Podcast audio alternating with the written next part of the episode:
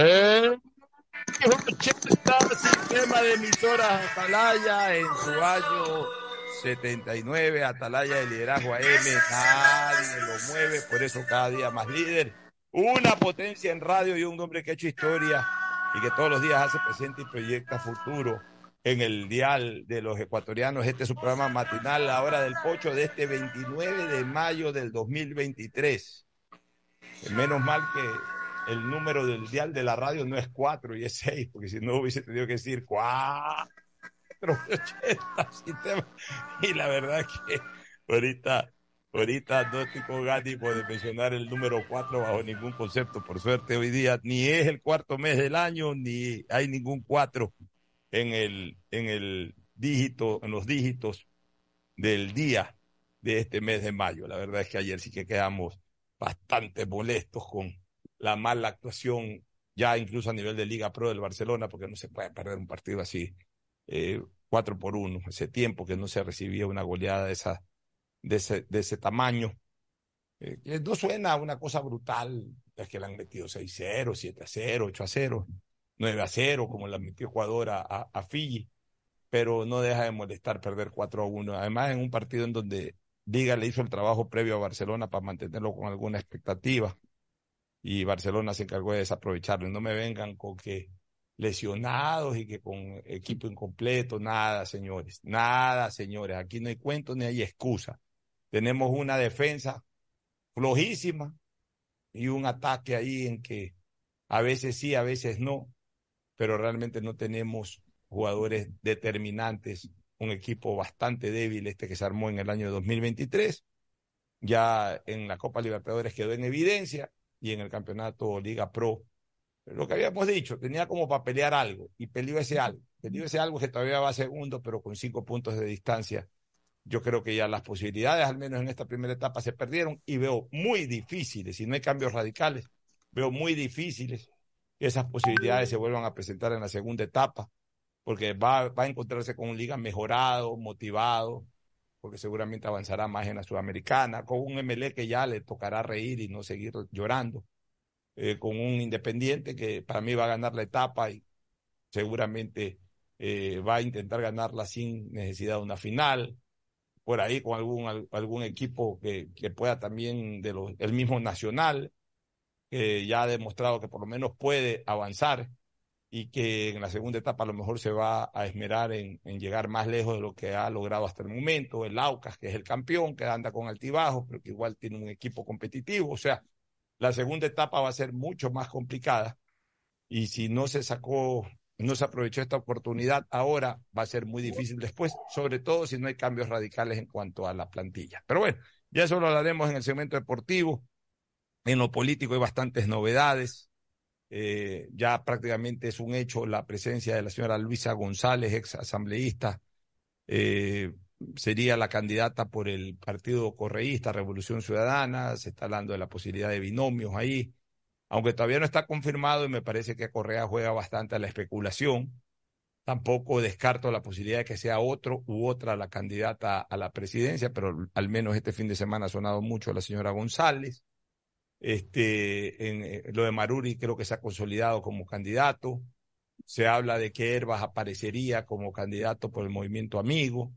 Eh, hoy día estaríamos eh, de alguna manera recordando, haciendo un repaso de quiénes serían los potenciales candidatos. El presidente no dice nada al respecto, ya llegó y ya se fue también. Llegó de Estados Unidos y viajó hoy a Brasil a una de estas cumbres presidenciales eh, y cumbre presidencial creo que tiene hoy día en Brasil el presidente. Pero bueno, en todo caso regresa el miércoles, ya también se acorta el tiempo para conocer si es que el presidente se lanza o no. En Creo hay un silencio casi sepulcral. Recién hoy algo dijo doña María Belén, eh, eh, María Belén Cordero, Ana, María Belén Cordero es ella, ¿no? Correcto. María Belén Cordero anunció que ella no va, en lo particular, a, a una nueva elección para terminar el periodo, tiene un problema de maternidad, no problema, una bendición de maternidad recién dada, que quiere dedicarse a su, a su hijito, hijita recién nacido o nacida, y que ella se va a dedicar más bien a este, estos temas familiares y no va a prestar su presencia en la política. Eh, sigue insistiendo en que Lazo es el candidato de Creo, pero también dijo de que creo va porque va con binomio propio, indistintamente si el presidente decide ir o no, creo igual va a presentar a alguien en la palestra. Y se me ocurre pensar que el único que verdaderamente el gobierno podría tomarle la posta al presidente si es que éste decide no ir es Pablo Arosemena. Eh, el, por el lado del Partido Social Cristiano se ventilan también nombres, se dice que ya prácticamente es un hecho que aceptaría eh, este señor eh, eh, Freire, Freire, este, el nombre de él, Pedro José Freire, sería el binomio de Jan Topic. En fin, se están ventilando, se están ventilando una serie de, nombres. Se habla de, que el hijo de Álvaro Novoa eh, estaría también siendo auspiciado por la 35, que hace rato dejó de llamarse Alianza País y ser color verde. Ahora tiene otro nombre, Mover creo que se llama. Increíble cómo se acabó ese, ese, ese, ese número, ¿no?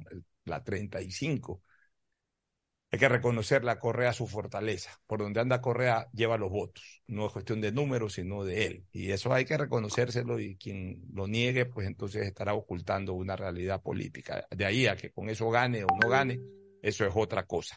Bueno, todo eso como eh, previo como especie de prólogo para lo que será nuestro programa con la presencia de nuestros dos contertulios habituales de los lunes, Fernando Edmundo Flores Marín Ferploma y Gustavo González Cabal, el cabalmente peligroso que pasan a saludar. Fernando Edmundo Flores Marín Ferploma saluda al país. Fernando, buenos días. Eh, buenos días con todo, buenos días, Ocho, buenos días, Gustavo.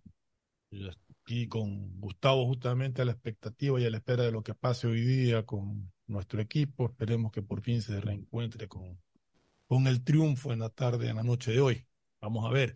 En cuanto a, lo político, lo único que, que, queda claro es que a pesar del corto tiempo, a pesar de ser unas elecciones totalmente inéditas en este país, seguiremos teniendo 10, 12, 14 candidatos a la presidencia de la República, que todos los días sale un nombre distinto, todos los días salen partidos políticos promoviendo figuras habrá que esperar. Tengo entendido que hasta el día de mañana eran las primarias, estaban fijados como fecha. No, eh, no, no, no, sé si cambió, pero las sí, primarias son hasta el 7 de junio. Hasta el 7 de junio.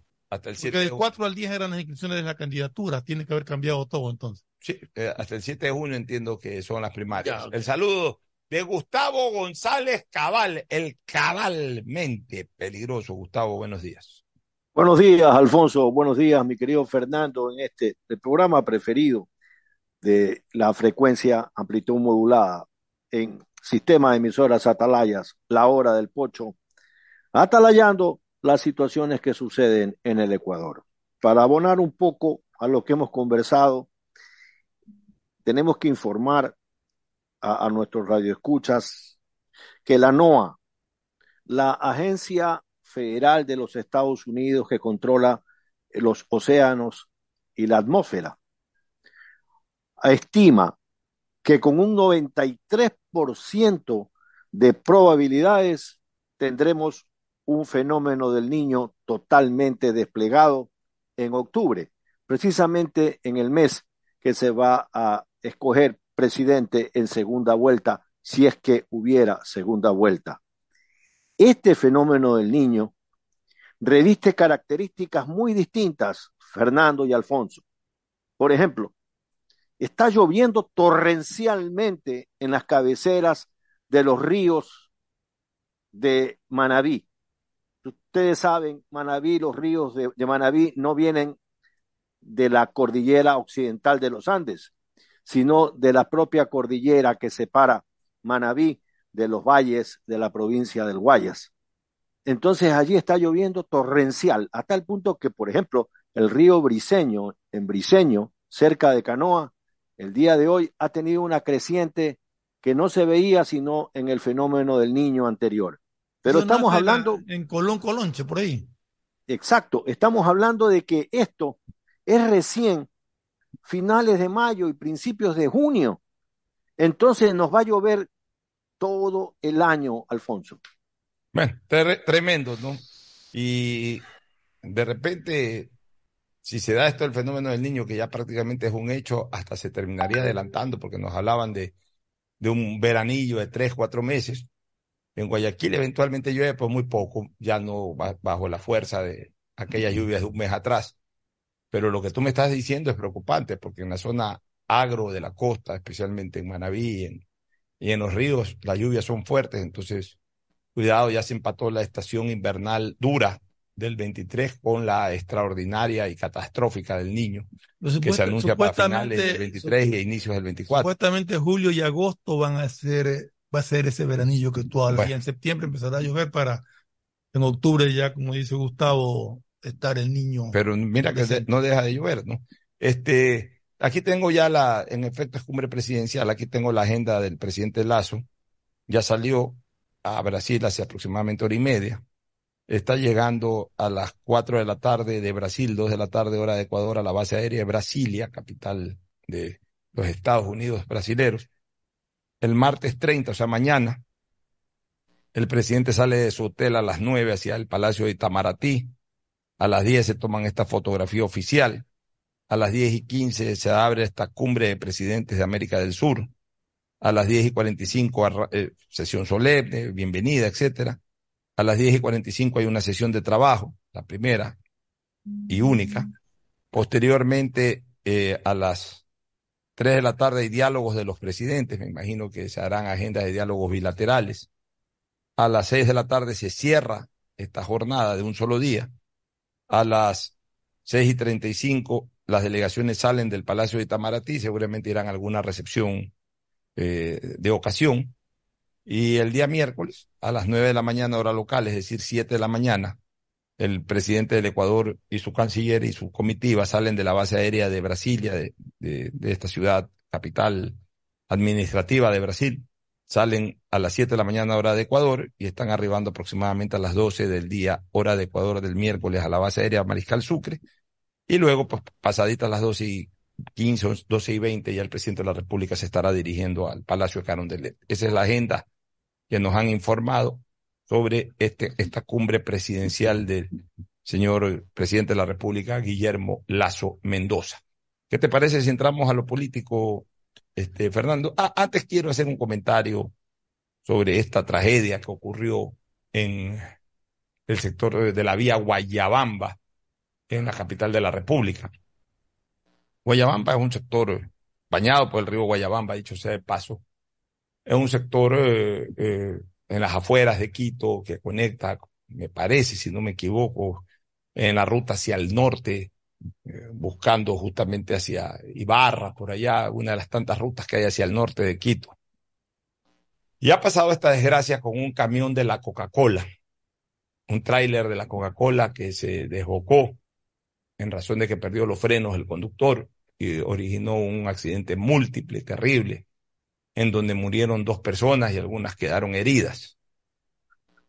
Eh, lamentable, por cierto, pero ayer estuve leyendo un Facebook, una, tipo, un, relato de un testigo, de un doctor que incluso ayudó ahí en esa tragedia. Y que salió publicado en Twitter. O sea, parece que fue en Facebook, pero lo publicó en Twitter. No, lo están circulando por WhatsApp. O lo están circulando por WhatsApp. Yo lo leí. Y ahí me caben algunas reflexiones, Fernando. Varias reflexiones. En primer lugar, el señor se queja de algo que yo hace rato vengo eh, molesto, me fastidio cuando eso ocurre me dan ganas de bajarme del carro y caerles a palazo limpio a, los conductores insensibles, irresponsables, que escuchan la sirena de una ambulancia y como que no es con ellos. Oye, son es unas bestias, son es unos imbéciles. O sea, hasta eso ha llegado el encapsulamiento de nuestra sociedad, de nuestra colectividad, que ya ni siquiera respeta primero normas de tránsito fundamentales como esas. Y en segundo lugar, normas sensibles. Son, hay que ser demasiado imbécil para saber de que hay una ambulancia que te está tocando la sirena y no te inmutes, o sea, como que no es contigo y, saber que la tienes atrás. A ver, por más que vayas con los vidrios alzados, vidrios, digamos, eh, las ventanas cerradas por, por los vidrios, por supuesto que una sirena de ambulancia cuando está relativamente cerca, y peor aún si está atrás tuyo, se escucha perfectamente puedes ver por los retrovisores. Tiene las luces también. Tiene luces, todo. les importa un bledo. Unos se abren, otros como que si no es con ellos. Hay que estarles pitando. A mí me ha tocado varias veces pitarle al que está. Yo me abro. Y, pero veo que el que está al lado mío le sigue cerrando el paso y he, tenido que pitarle, hacerle señas y ponérmele hasta molesto porque, porque ya son unas bestias. O sea, no entienden que la bendita o maldita calle no es de ustedes. Aquí la gente se cree dueña de la calle. Se creen que estando en la calle a veces están en el parqueo de su casa, en el garaje de su casa, que pueden hacer y deshacer. No, señores. La calle es una vía pública que tiene sus normas para ser transitada. Gracias a Dios. Hoy cada día hay menos carreteras, solamente de dos carriles, uno de ida y uno de vuelta. Los que aprendimos a manejar y circulábamos en carreteras de ida y vuelta de las viejas generaciones, 40, 50 años atrás, 30 años atrás, que sabíamos lo que era manejar por una carretera en esa época de dos carriles, ida y vuelta. Sabemos lo que es el respeto a la vida, sabemos lo que es el respeto a ciertas situaciones de tránsito, como por ejemplo si te rebasan, pero viene el carro del otro carril, tienes que aguantarte para que ese carro se meta y para que por el amor de Dios no haya un accidente. No, ahora no. Ahora, si, como maneja hoy la gente, si tuviéramos ese sistema vial vigente en el Ecuador, te aseguro que no le dan paso al que ya tiene que cerrarse nuevamente y lo dejan que se impacte con el que viene por el otro carril. O sea, yo siento de que en este país hemos, y, y ojo, criticamos a los sicarios, criticamos a todos estos delincuentes que matan, que, que, no tienen respeto por la vida. Obviamente no en ese extremo, ya no en un ámbito tan delincuencial o delincuencial, pero la insensibilidad de todas maneras está encendida en mucha gente que por su egoísmo le importa un bledo. Si hay una vida en peligro con tal de ellos no perder su estatus, su, lugar dentro de eh, tránsito en ese momento. Es una cosa increíble. Entonces se quejaba este doctor eh, en primer lugar, él veía cómo las ambulancias pedían espacio y, no eran todos, eh, y, no encontraban esa facilidad las ambulancias para avanzar rápido porque habían algunos idiotas que no daban espacio. En el 911 le habían dicho que por favor. Ya, así es, que por favor, que, que ayude. paso a las ambulancias. Luego, esta mala costumbre de que se produce una situación de esta, nadie se va a ayudar sino a grabar. No, no, no. Antes de eso, pasa la ambulancia y los vivos atrás de la ambulancia para ir disparados ganando espacio. Claro. Ah, esa es otra. Tercero. Pero tú crees que harían eso en Miami? No. No, porque ahí, ahí, o sea, ellos saben, no es que son ignorantes, son abusivos, son egoístas. La gente que actúa así no lo hace por ignorancia, lo hace por, por prepotencia, por, por idiotez, no porque no saben, porque por eso van a Miami o van a cualquier otro lado y ahí sí actúan como deben actuar, porque sí saben cómo se debe actuar. Lo que pasa es que aquí no les da la gana de actuar como se debe de actuar. No más que se bajen del avión. Y Así tú lo es. ves cómo andan modositos, bien portados, con paciencia, esperando que el oficial de, de migración lo reciba. Y aquí el, atropellan. El, aquí pues, las pilas y todo. Al empleado de migración, pues le dicen, oye, apúrate, oye, ¿qué pasa que no se mueve la cola? Etcétera, etcétera. Oye, pues allá, pues saben que medio, medio, medio se mueve, pues le dice, cómete el señor y me lo regresa por donde vino. O por lo menos, Gustavo, lo que a mí me pasó hace 22 años. Era más joven, estaba haciendo periodismo, me tuve que ir a una reunión urgente a Miami. En una época, el año 2000, en que no sé por qué se perdió la frecuencia aérea, por unos dos o tres meses se perdió la frecuencia aérea directa a Miami. Me tuve que ir por Houston. Y yo tenía, yo aterrizaba en Houston a las 5 y despegaba a las 7, 7 y media de Houston para llegar a las 9 y pico a Miami y poder llegar a la reunión 10 y pico, iba a llegar un poquito atrasado, pues llegaba. Y entonces obviamente yo estaba desesperado en la, en la, en la zona de migración. Y justo me metí en una fila en donde la verdad que la señora que atendía ahí era más lenta que un suero. Y yo veía que gente que de los de las filas de lado, que venían mucho más atrás, de repente yo ya las veía en la ventanilla y yo seguía más o menos por ahí. Entonces eso me molestó. Y bueno, me puso de mal genio. Y cuando llegué finalmente a la ventanilla, le hice algún comentario desagradable a la señora de que qué lentitud alguna cosa. La señora registró dos, tres cosas y me mandó al famoso cuartito. Y parece que le informó al tipo del cuarto por qué me estaba mandando al cuarto. Y el tipo del cuarto me hizo perder más tiempo todavía. Y hasta me, de alguna manera me humilló, porque cuando yo ya estaba preocupado por la situación y cuando me llamó para, digamos, interrogarme y le di la mano, este tipo ni siquiera me, me, contestó con la mano, me quedó mirando y me ignoró. obviamente una falta de respeto, pues así son. Y me hizo perder más tiempo ahí, al final no me interrogó nada, no me indagó nada, sino solamente me hizo perder tiempo. Y, y en ese momento, me, una vez que me hizo perder una buena cantidad de tiempo, ándate rápido para que no pierdas el avión. Y tuve que andar corriendo, estoy con las completas me embarqué, pero aprendí la lección, hay que tener paciencia. Allá no puedes ir hecho el arrogante, el quejoso, ni nada. Hay que tener paciencia, es país ajeno. Bueno, pues compórtate en país ajeno. Con la, y de, la misma manera, como te comportas en país ajeno, compórtate en tu propio país. Así es. alguna vez ese gran pariente político que tuve, que en paz descanse, falleció el año pasado, el doctor Manuel Rojas Pol, me dio una lección de vida cuando con un solo refrán me dijo, mira, come en tu casa como si estuvieras comiendo con el rey, para que cuando comas con el rey, comas como en tu casa. Es una, fue una gran lección y es verdad, ¿no? Uno tiene que actuar, uno tiene, siempre tiene que actuar de la misma manera para no hacer sentir la diferencia en un lado o en el otro. Pero volviendo al tema, este, Gustavo, me preocupó por lo que leí ahí de que el hombre perdió los frenos y por la rigurosidad de la ley de tránsito le han puesto prisión preventiva a este señor, al chofer. Pero ahí... Eh, eh, cabe destacar que al comienzo se pensaba que el tipo había fugado, el señor no, se movió nunca de donde estaba. Primero que estaba atrapado también. Eh, no, salió y, incluso trató, preocupado queriendo ayudar también. Y además, este señor que fue testigo señaló que este hombre parece que intentó frenar con el freno de mano, que no le cogió, intentó adicionalmente, pitó desesperadamente, para quizás a través del pito eh, evitar eh, algún tipo de colisión o por lo menos que los carros se abran, pero ya no lo pudo, no pudo detener ese mastodonte por una falla mecánica. Entonces, la rigurosidad de la ley de tránsito. Entonces, ahí, este es un tema, sí, se produce, digamos que un homicidio culposo, culposo. Pensar que en este país a los homicidios o a los asesinatos, actos de sicariatos dolosos, a veces no le dan prisión preventiva. Este hombre le ponen prisión preventiva. Ya, punto uno. Pero ¿a dónde voy yo? A la rigurosidad del tema. ¿Hasta qué punto es culpa del señor? Porque el señor, conductor, que está manejando un carro que se le genera una falla mecánica, es un carro de su empresa. El señor no es ni el mecánico, ni es ni siquiera su carro particular en donde él puede, responder por su carro. Él, él es, el carro es de la empresa. Se supone que la empresa le hace mantenimientos a los carros, eh, la empresa es la que eh, eh, es la, es la propia. Este señor es simplemente el conductor, es como un piloto. piloto se embarca, el piloto no tiene por qué estar pendiente si ya chequearon o no chequearon.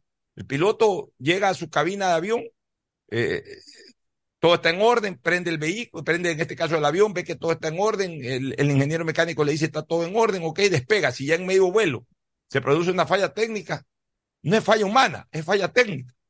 Acá también no es falla humana, es falla técnica. bueno, pero me imagino que las investigaciones son para eso, para determinar exactamente qué es lo que pasó. Ya, pero el problema es que, mira, aquí son tan rigurosos, en eso son rigurosos los jueces, que basta que haya un muerto y entonces prácticamente estás condenado a, a, estás condenado, sentencia condenatoria de privación de libertad. Pero además, encima, le clavan una prisión preventiva. O sea, este hombre ahora va a tener que defenderse bajo prisión preventiva. es típico de los accidentes de tránsito, Pocho.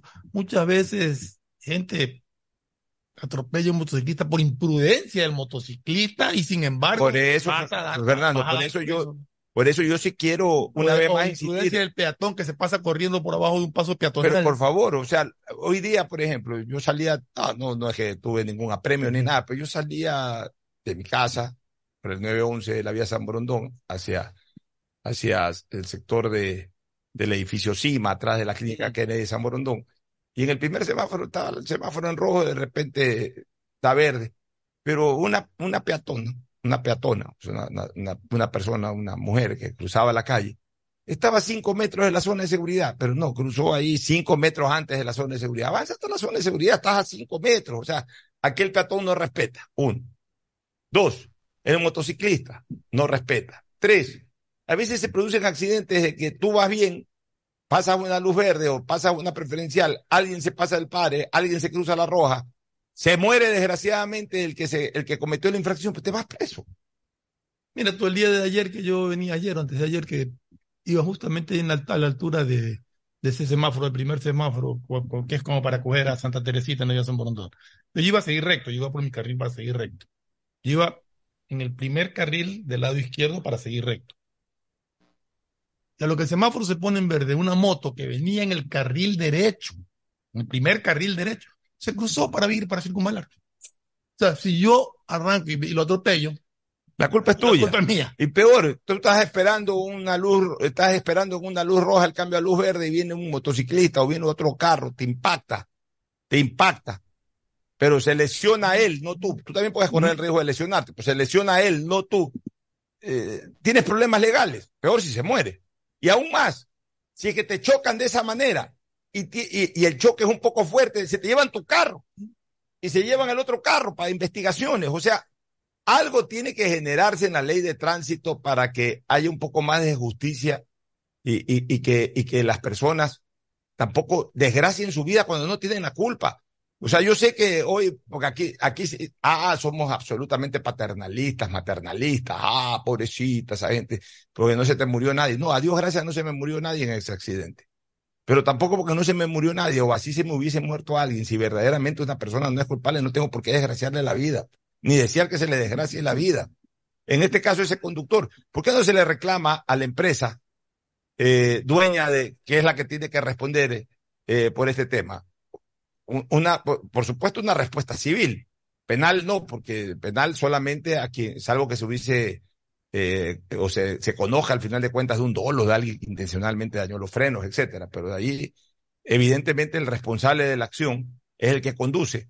Pero la justicia en eso también debería de reparar en aquello. Si no tiene ni siquiera culpa, no tiene por qué pagar con una prisión preventiva y mucho menos en algún momento ser condenado por el hecho de que desgraciadamente en un accidente en donde la responsabilidad es absolutamente técnica, en donde él no tiene ninguna incumbencia, esa persona pague con su privación de libertad como que si eso no sirviera para nada.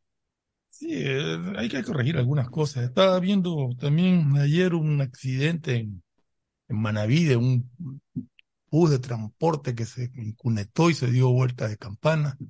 Y también leía que acá por un paso en la perimetral Trinidad, que asumo que debe ser por la vía, por la, por la Trinitaria, asumo porque no conozco exactamente la ubicación, eh, un, un, contenedor le cayó encima a tres carros, o sea, no sé si se volteó el camión que lo llevaba o si se cayó el contenedor del, del camión, no, no, no tengo clara qué fue lo que pasó. Pero eso también son cosas que tienen que investigar. Aquí no puede haber ese tipo de accidentes. no deben haber ese tipo de accidentes, pero en todo caso también tiene que haber responsabilidad de, de las empresas. Pues ese contenedor, bueno, si se viró el, camión, ya eso ya es responsabilidad del chofer, pero de repente si se cayó el contenedor, se viró, porque está mal embalado, eso no es responsabilidad del chofer, pues. Eso es responsabilidad de quienes tienen que, que, que eso dejarlo listo para que salga. O sea, eh, ese es el problema, que aquí todo, siempre hay que buscar un culpable. En ese tipo de cosas, siempre hay que buscar un culpable. En otro tipo de cosas, donde es evidente quiénes son los culpables, ahí hay que más bien excluirlos de culpabilidad, hay que eh, allanarles el camino para que no salgan perjudicados. Pero en este tipo de cosas, cuando generalmente gente débil, cuando generalmente gente que no... Ese pobre chofer no tiene posibilidades, no tiene plata, no tiene para pagar un gran abogado. Eh, eh, es un hombre que seguramente vive, vive de lo que maneja a diario. A ese como un pobre diablo y como hubo un accidente, cuidado, le vamos a dar libertad porque entonces va a saltar todo el mundo. O sea, aquí actúan los jueces, siguen actuando a razón de lo que opinan las redes sociales. Y este accidente fue bajando porque se nota que era una, era una bajada, no, no es que iba subiendo, que o, en recto acceso de velocidad. Se nota que era una bajada. O sea, si te, van los frenos, el carro. Se van los frenos, se te van los frenos. Pero entonces. El carro coge velocidad, ¿no? Ahí la responsabilidad es de los mecánicos.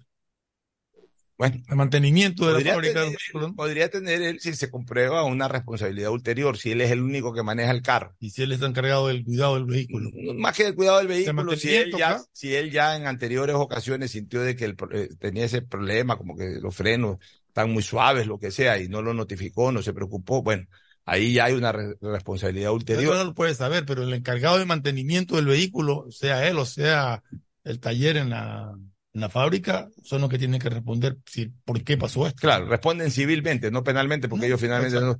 Pero yo lo que digo es que en estos temas de conducción, sí hay que reformar un poco la ley, tampoco le puedes privar la libertad de... una cosa es de que, eh, caramba, provoque el accidente de tránsito un borracho. O porque invadió la vía contraria para... O porque invadió la vía contraria o porque se pasó una roja, un pare. Pero de ahí hay accidentes, accidentes que son discutibles de, todavía investigar la, la, la, la, responsabilidad. Por ejemplo, insisto, si es que eh, en el parte está de que el que sale muerto, voy a ponerlo, por eso no ponemos nombres ni apellidos ni nada, simplemente como escenario. El que sale muerto es el que se pasó el pare. ¿Qué culpa tiene el que no se pasó el pare? ¿Por qué tiene que privárselo de la libertad? Claro, pero ¿por qué tiene que privárselo de la libertad? O que el que está esperando el cambio de luz está parado frente a un semáforo en luz, roja. Eh, viene una moto atrás, descuidado, lo que sea, y se le tira encima y, producto del impacto se muere el motociclista. O sea, que le chocó viniendo atrás, que en vez de parar se fue de largo porque el carro está parado porque hay, hay una luz roja. ¿Qué culpa tiene el que está cumpliendo con la ley? Entonces, esas personas no tienen, por último, que se inicien el proceso, que sean parte del proceso, pero no tienen por qué, bajo ningún concepto, perder la privación de la libertad, perder su libertad, o sea, ser, eh, eh, tener como medida cautelar la privación de la libertad, pues. Porque además esa persona, si aquí hubiera verdaderamente una justicia en tal dimensión, con leyes claras, esa persona no debería ni de temer al proceso, pues si estoy esperando una luz roja y me choca alguien de atrás, ¿por qué me tienen que condenar? ¿Y por qué voy a correr al proceso? ¿Por qué me tienen que condenar? Pero como esta es una justicia rara, ah, no, como se murió alguien, entonces no importa cuál haya sido la causa del accidente, pero como hay un muerto, el que quedó vivo es el que tiene que responder con, con una condena. Así piensan desgraciadamente muchos jueces. Y tienes allá una familia atrás, generalmente, no, sí, hay que meterlo preso, y ponen eh, abogado acusador, y se ponen bravos, y denuncian que cómo es posible que dejen en libertad. O sea, también la gente es así. La gente en el fondo no hace conciencia. Si hay dos carros, uno que se pasa el pare y el otro que estuvo circulando correctamente, la culpa es el que se pasó el pare. Y si el que se murió es el que se pasó el pare, es culpa del que se pasó el pare. Entonces aquí no, es que iba a exceso de velocidad. ¿Qué exceso de velocidad, hermano? Te pasaste el pare, eres el culpable, punto. Vámonos a una pausa, Gustavo, para retornar con temas políticos. Vamos ahí. El siguiente es un espacio publicitario apto para todo público.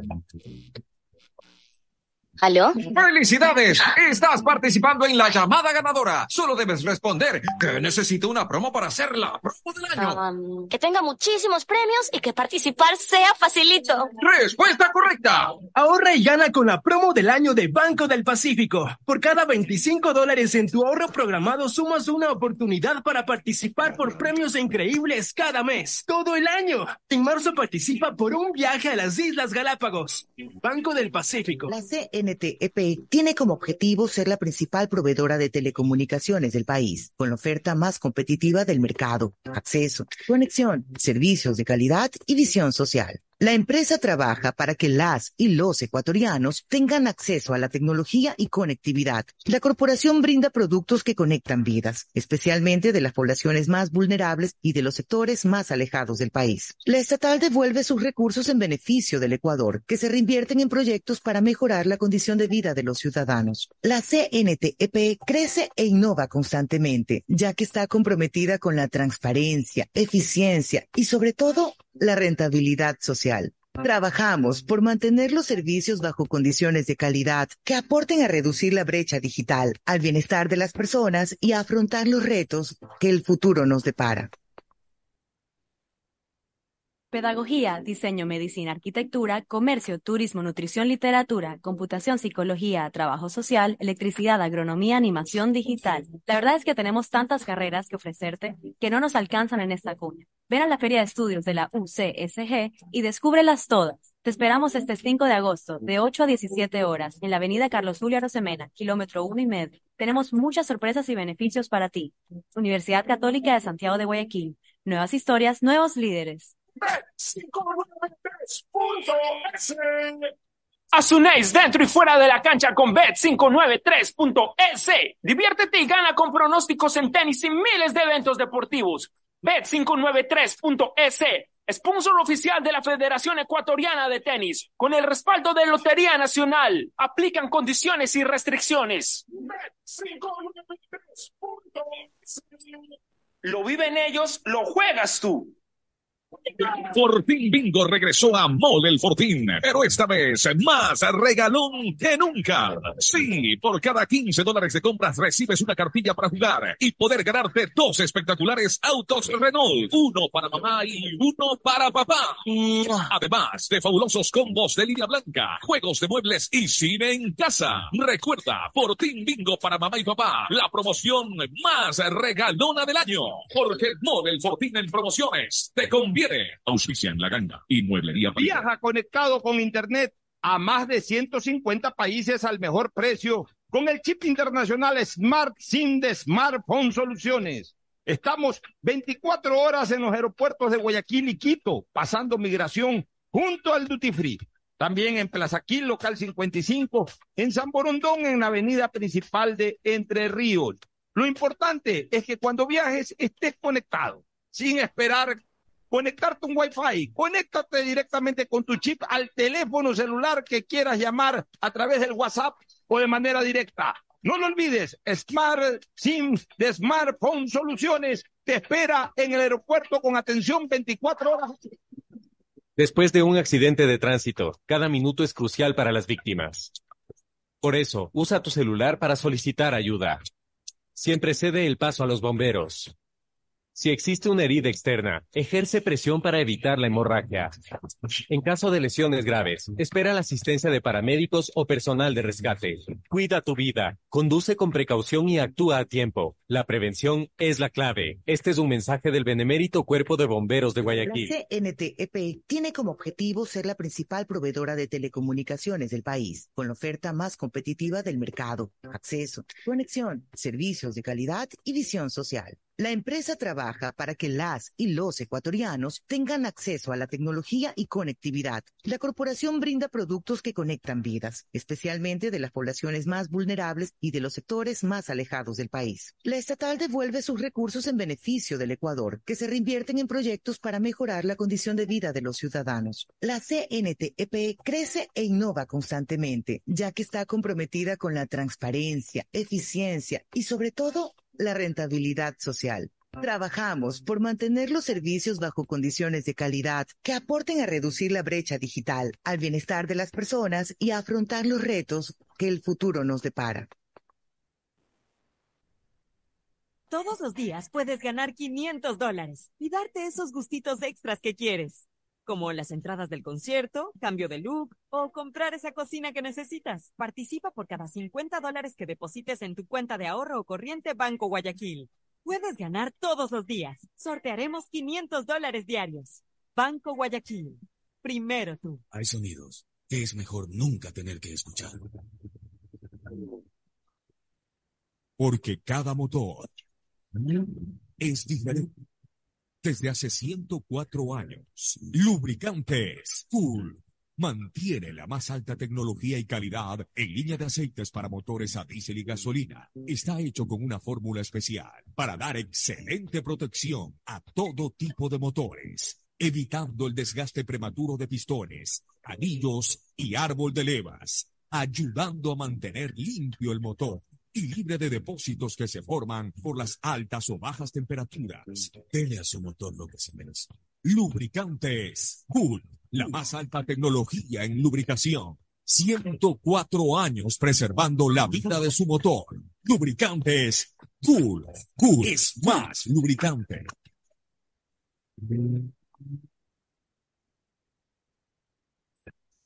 Fin del espacio publicitario. Usted está escuchando un programa de opinión, categoría O, apto para todo público.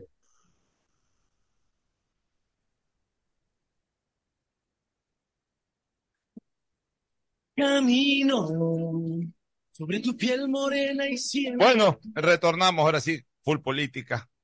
Eh, estamos en plenas primarias. Ya eh, eh, algunos partidos políticos han definido, otros están puliendo ciertas candidaturas.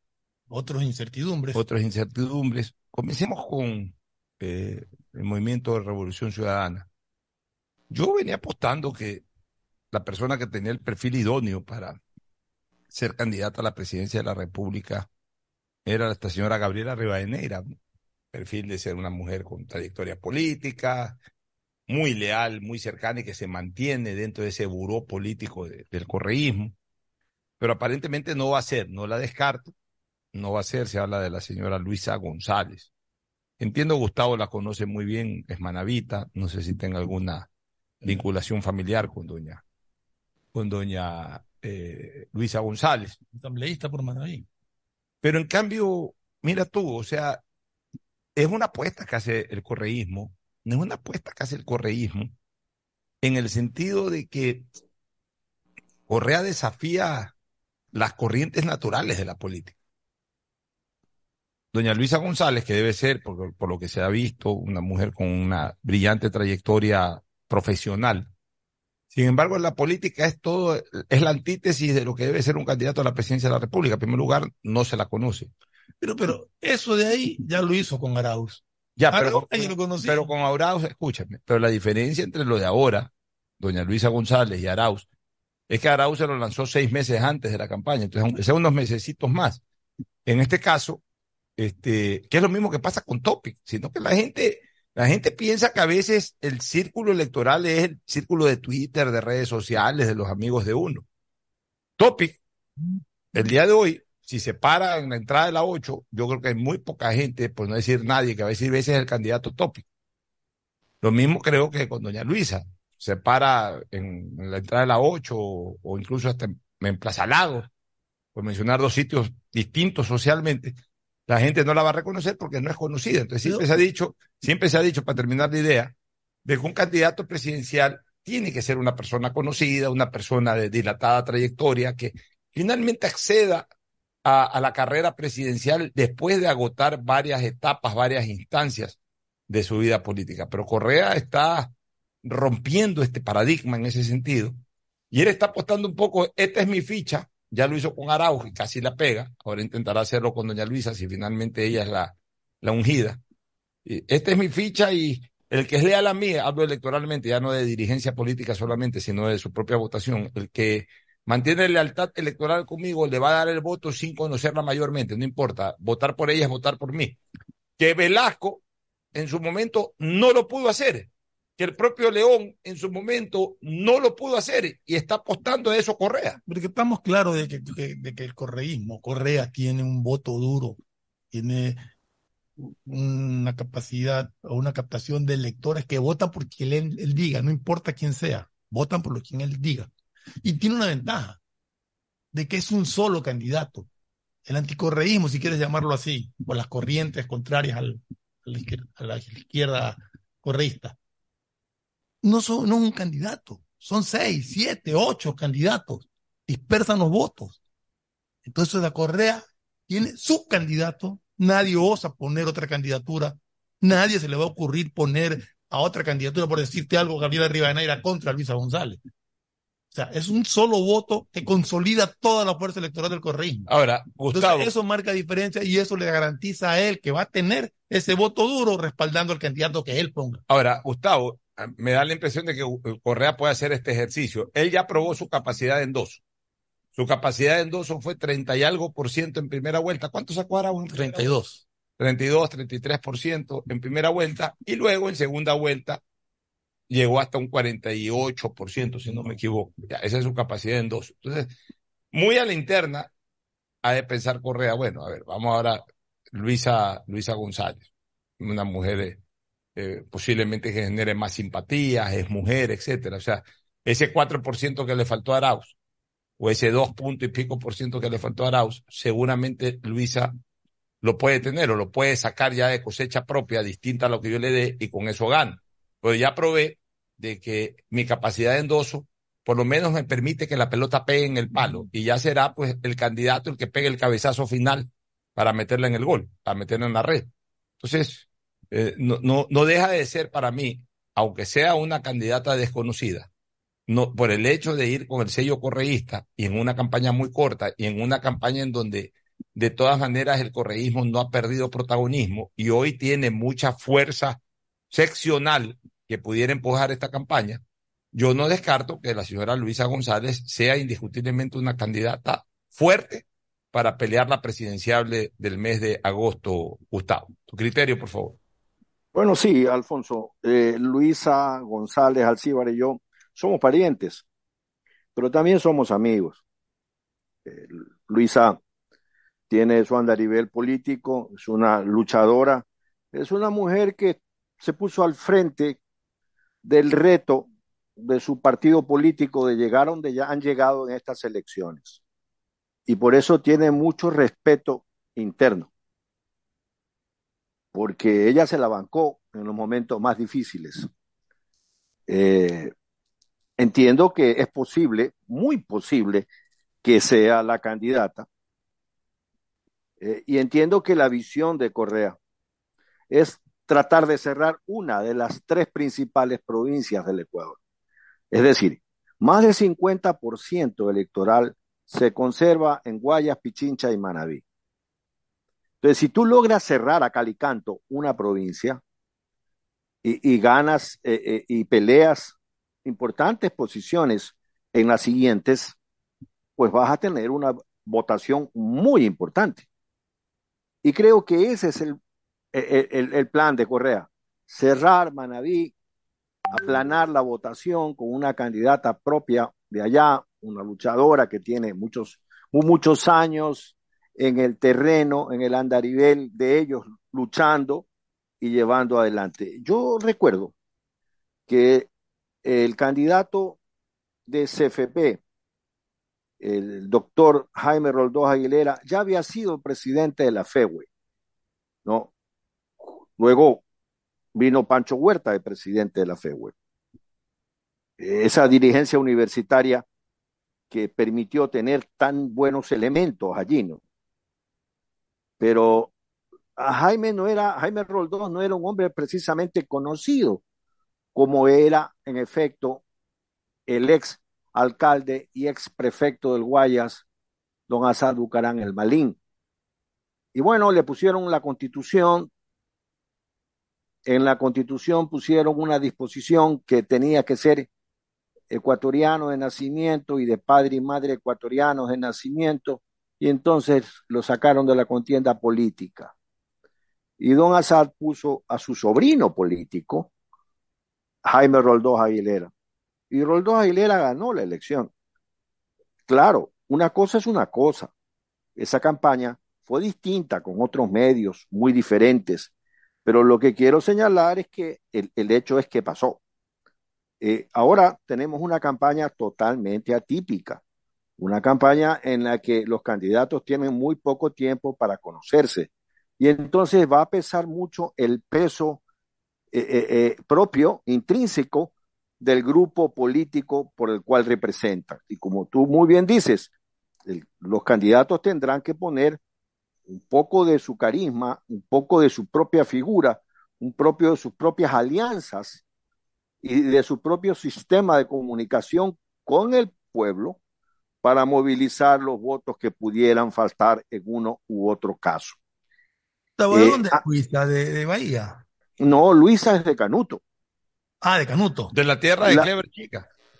Claro, Ex- de la, Ex- de la- entiendo que era ex parroquia de, no, sí, debería de seguir siendo parroquia de Chone, porque Canuto nunca fue elevado a cantón.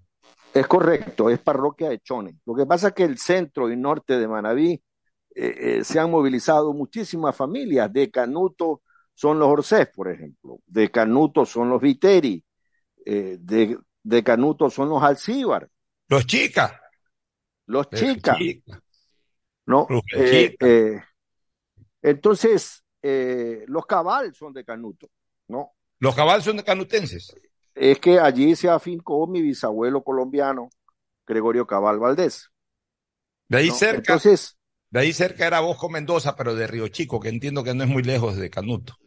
claro, no, Río Chico está del otro lado, Río Chico está por Puerto Viejo y es la tierra de los Alcíbar, del doctor eh, que tiene la, la, la, la clínica Alcíbar, pues no, lleva su nombre. Eduardo Alcíbar, ya.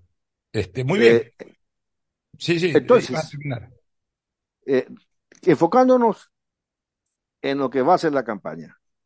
Y luego va a haber muchísimos candidatos, sobre todo de centro derecha, con lo cual va a haber una diáspora del voto. Todos van a chimbar, hay candidatos que no tienen nada que hacer en la contienda, pero se van a presentar. Y todos los candidatos van a arrastrar un pasivo. Y creo que una de las jugadas de Correa es tratar de no poner un, un candidato con tanta resistencia o con tanta carga de pasivo como sus ex ministras, sino llevar a alguien que más bien eh, no tiene mayor problema, más allá que la política ecuatoriana está llena de miserables y de infamias. Y entonces le van a decir de todo, le van a decir desde eh, eh, todas las injurias que te puedas presentar, se las van a decir a Luisa. Yo se lo dije, te van a decir de todo. Esta gente es miserable. Se está disputando aquí el, la, la, el tráfago político ecuatoriano es de tal ferocidad que hace palidecer toda la violencia que ha sufrido Colombia como república. Entonces, eh, creo que ella estaría dispuesto a, a, aceptar el reto que tiene. Me parece que la pregunta es válida. ¿Para qué quiere ser presidente? Ese es el punto. Es que ella quiere ser presidente para mandarse a hacer un cuadro y ponerlo en el salón amarillo. Quiere ser presidente para que sus nietos le digan mi abuelita fue presidente. Quiere ser presidente para finalmente satisfacer una serie de complejos internos que no se los da el dinero, que no se los da nada, a satisfacer sus complejos sociales. Para eso quiere ser presidente. Se, debe ser presidente para cambiar en positivo la vida de los ecuatorianos, para cuando los ecuatorianos tra transforman su vida de una u otra manera, tienen en su memoria el trabajo que hizo ese presidente. Por eso es que los mejores ecuatorianos no han sido necesariamente presidentes, y por eso ser presidente de la República en el Ecuador no garantiza que tú seas una buena persona. Por el contrario, puede haber escondido un miserable o una miserable que está dispuesto a cualquier situación para conseguir sus fines o los fines del grupo político. Entonces, aquí hay que hacer una verdadera, y él tiene que hacerlo ella. Si, si, la designan candidata, Luisa tiene que hacer un, un, un una, una, verdadera eh, eh, eh, examen interno de para qué es lo que se quiere ir a ser presidente. Para ir a ver al Papa con su familia, tomarse una foto con el Papa, porque todos hacen eso. Aquí, presidente que no va a ver al Papa es un cojudo el Papa de una u otra manera les da al presidente y a sus familias cuando lo van a visitar eh, eh, como una absolución ante la historia. Y entonces ponemos en la sala la foto de la familia con el Papa. Y creo que la presidencia es mucho más que eso, Alfonso. Creo que los ecuatorianos necesitamos muchísimo más que eso. Necesitamos que al final del día el que ha sido presidente pueda caminar en las calles sin guardaespaldas, pueda ser considerado de una manera grata en la memoria y que sea el primero en caminar por el sendero estrecho de las leyes, como decía el poeta Olmedo. El poder público no es una propiedad que se adquiere, no es un premio, no es un fuero que la nación entrega porque usted es gracioso o porque usted tiene plata o porque se compró cuatro pendejos para que le digan lo que usted quiere escuchar. No, es una carga grave, honrosa pero grave. Y eso tiene que tenerlo muy claro, Luisa. Ah, que no va a querer tener al lado las personas que le digan lo que ella necesita saber. Eso será problema de ella. Y el tarro de basura de la historia, ¿dónde irá a pasar? Ahora, ella se vende, Gustavo, o, o la están vendiendo a ella, y a Gustavo y Fernando como una especie de soldada de la Revolución Ciudadana. O sea, y, y, yo diría que de hecho ese es el perfil que ahorita más la acomoda, porque no es una persona que ha hecho carrera política. Ese es el problema que hoy hay de cara a las candidaturas presidenciales. Me da la impresión de que hoy, en el marco de las posibilidades de ser candidato a la presidencia de la República, es casi lo mismo que ser candidato a concejal. O sea, antes, eh, la persona cuando comenzaba a hacer vida política, comenzaba por un cargo de eso, ¿no? Estar en una lista de concejal o haber sido presidente de organizaciones gremiales, de organizaciones sociales. Y bueno, de ahí dar un paso intermedio en la tarea política, ser asambleísta, ser alcalde, ser prefecto y luego aspirar a la presidencia de la República. Hoy, hoy, eso ha cambiado notablemente. Hablemos de aquellas organizaciones políticas que ya perdieron todo tipo de estructura orgánica y hablemos de las que todavía mantienen estructura orgánica. Las que perdieron estructura orgánica son movimientos que terminan siendo vehículos electorales y que están, y hay que decirlo así con absoluta franqueza, están al mejor postor. Entonces, siguen una serie de empresarios que tienen una importante capacidad económica con el bicho de ser candidatos a la presidencia de la República. Y no hacen ningún tipo de carrera política previa. No son, eh, generalmente no han participado o si lo han hecho, lo han hecho muy someramente. Y de repente a la primera candidatura presidencial comienza a ver el arranchón de querer ser candidato a la presidencia. Y al pueblo, al corazón del pueblo no se le llega solamente por el hecho de haber salido tres o cuatro veces en televisión o haber sido tal cosa, tal otra cosa. Al corazón del pueblo y a los oídos del pueblo y a la mente del pueblo se llega luego de una trayectoria pública importante, que es lo que determina la carrera política. Antes, el que era candidato a la presidencia tenía un trajinar político y la presidencia era el último peldaño a la cual accedías y si ganabas bien y si no ganabas también, pero era tu último peldaño. ¿Cuántos personajes de la política ecuatoriana se quedaron sin ser candidatos a la presidencia? Y no voy a poner el nombre de Assad Bucarán, porque lo de Assad Bucarán fue más político, maquiavélicamente político, que de otra naturaleza. Pero, por ejemplo, voy a hablar de Heinz Meller. Heinz Meller diseñó toda una trayectoria desde 1979 para ser candidato a la presidencia de la República. Nunca fue candidato a la presidencia de la República. Otro personaje con quien yo tuve hasta problemas judiciales, con quien ahora guardo una aceptable eh, relación. Fue muy mala en algún momento cuando estábamos en pleno litigio judicial. Eh, resolvimos ese litigio eh, personal, nos respetamos mutuamente. No podemos decir que tenemos una buena relación porque obviamente no he compartido con él para nada ningún tipo de acción social, pero digamos que es una persona que con la cual mantenemos una relación de respeto. Estoy hablando del doctor Jaime Damerval. El doctor Damerval también hizo una carrera política importante, pues nunca, ah, no, él sí fue candidato a la presidencia. Por lo menos el doctor Damerval fue candidato a la presidencia, ahora que recuerdo, en el 2000, en este 2006, el año en que ganó Correa, me parece que el doctor Damerval, Damerval fue candidato a la presidencia. Bueno, excluyo al doctor Damerval, no, no recordaba ese pequeño detalle que fue candidato a la presidencia se me hacía uno de esos hombres que hizo una carrera política sin llegar a ser candidato. Meller sí, nunca fue candidato a la presidencia. Y si escudriñamos un poquito más de este tipo de personajes, hay algunos en la década de los 90 que a pesar de haber hecho una gran trayectoria política, no terminaron siendo nunca candidatos a la presidencia de la República. Por ahí con la completa, Raúl Bajacaro alcanzó a ser una vez nomás candidato a la presidencia de la República. Pero hay muchos. El doctor Galo García Feró, por ejemplo, nunca fue candidato a la presidencia de la República. Ahí he mencionado algunos que haciendo una trayectoria política no fueron candidatos. Otros que haciendo trayectoria política, en razón de esa trayectoria política, terminaron siendo candidatos a la presidencia del Ecuador. Rodrigo Paz Delgado. Rodrigo Paz fue candidato también a la presidencia de la República. En Así el año, es. En el año 96.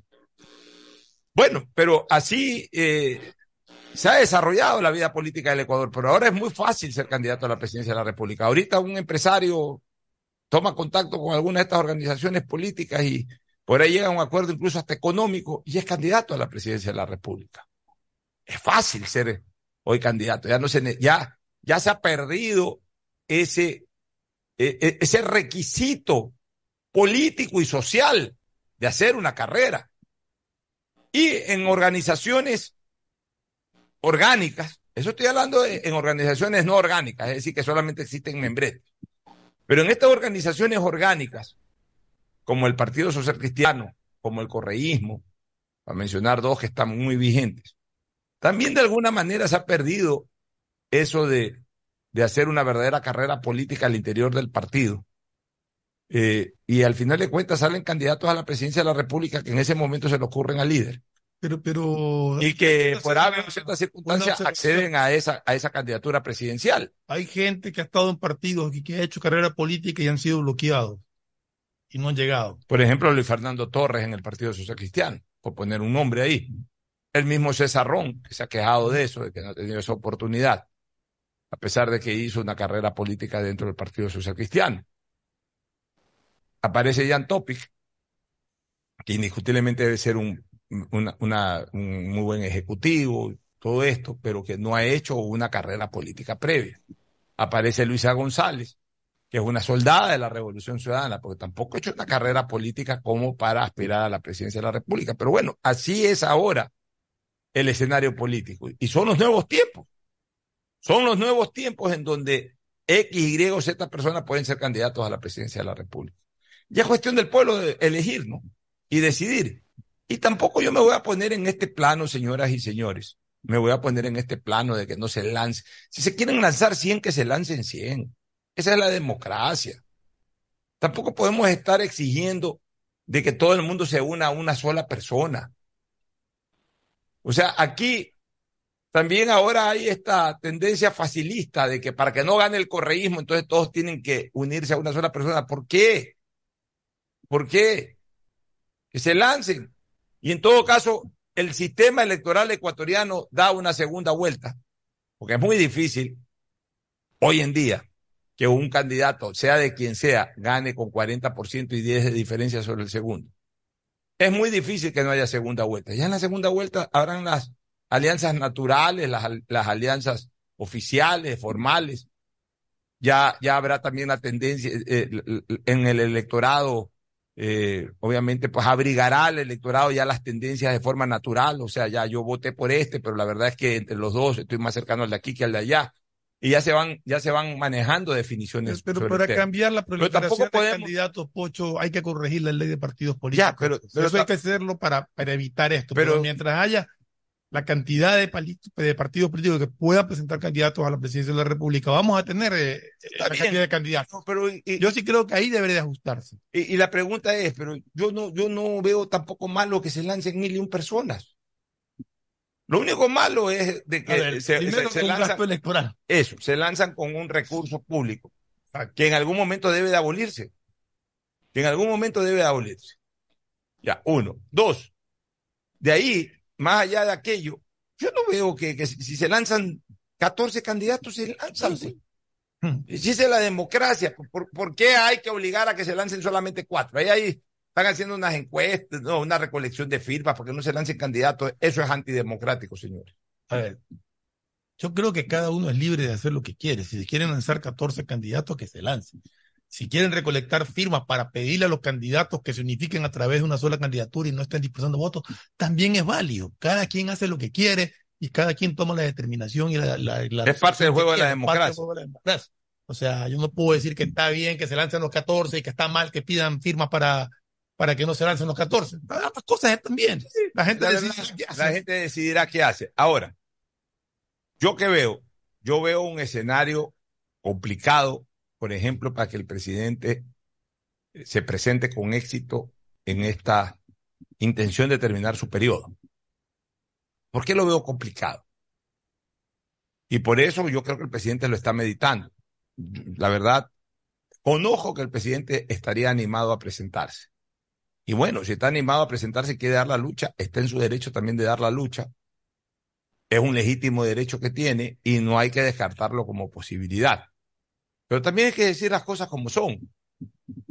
Cosas o, factores que hoy perjudicarían para que el presidente de la República saque una votación que le permita seguir en el cargo.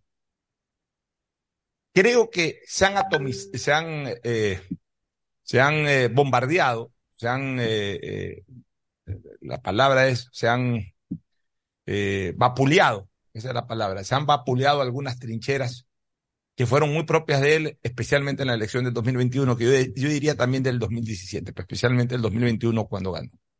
Se han vapuleado esas trincheras. Por ejemplo, una de las trincheras es el anticorreísmo, que le sirvió de mucho al presidente para concentrar votación anticorreísta. Se ha vapuleado de dos maneras. Primero, porque aparece en la papeleta una persona que hoy está muy identificada con ese anticorreísmo, que es Villavicencio. Y en segundo lugar, porque también pienso que el anticorreísmo ha bajado en relación a lo que era en el año 2021 especialmente. O sea, ya ahora como que, porque el tiempo pasa y el tiempo va cicatrizando heridas y resentimientos y malestares y vienen cosas posteriores y hay gente que lo que hace tres años veía muy malo, ahora ya no lo ve, tan malo como hace tres años, etcétera. O sea, todo el tiempo ayuda a cicatrizar cosas. Entonces, ya hoy el anticorreísmo, hablo del anticorreísmo, no estoy necesariamente hablando de los que eh, eran anticorreístas, ahora son correístas, pero ya el anticorreísmo ya está mucho menos marcado. O sea, ya la gente tiene otros enemigos o tiene otros objetivos que espera que se cumplan más allá de que si gana o no gana Correa. Entonces, esa esencia o esa trinchera anticorreísta que en algún momento representó el presidente en la elección del 2021, de alguna manera es vapuleada por dos factores, insisto, porque ahí está presente un hombre que, que hoy encarna ese anticorreísmo que se llama Vida Vicencio, y otra porque también se ha suavizado un poco el tema del anticorreísmo. Primera trinchera vapuleada. Segunda trinchera vapuleada. Eh, su, su antecedente impoluto. Desde lo político estoy hablando. ¿Qué es impoluto desde lo político? Que lo máximo que se podía decir es que era banquero y que participó, entre comillas, en el gobierno de Maguat para ciertas decisiones que afectaron a la banca y a la ciudadanía. Eso era lo que se le dijo en la campaña del 2017, en la campaña del 2021, la supo sortear bien, la libró bien, hubo testimonios que dijeron totalmente lo contrario a eso y al final no le terminó afectando. Ya, hoy, pero de ahí no había nada más porque él no había sido eh, ministro de nada, había sido por ahí gobernador, había sido por ahí eh, alguna cosa muy, muy ligera en el gobierno de Lucio Gutiérrez y nada más. Entonces, su antecedente era un antecedente en cuanto a función pública prácticamente impoluto salvo ese problema. Hoy es el presidente de la República. Hoy, en cambio, está fresca, no es que está fresca, está vigente su participación como presidente. Hay el malestar que puede tener la gente sobre ciertas eh, necesidades insatisfechas, etcétera, que también le van a pasar facturas que no le pasaron factura en el 2021. Tres, su músculo financiero. Indiscutiblemente el presidente de la República es un hombre a título personal con una importante musculatura financiera. Ya, esa musculatura financiera sirve mucho, especialmente en campañas largas, en periodos largos, en donde se calienta una candidatura. ¿Por qué? Porque la sostiene durante muchos meses, durante dos, tres años la puede sostener.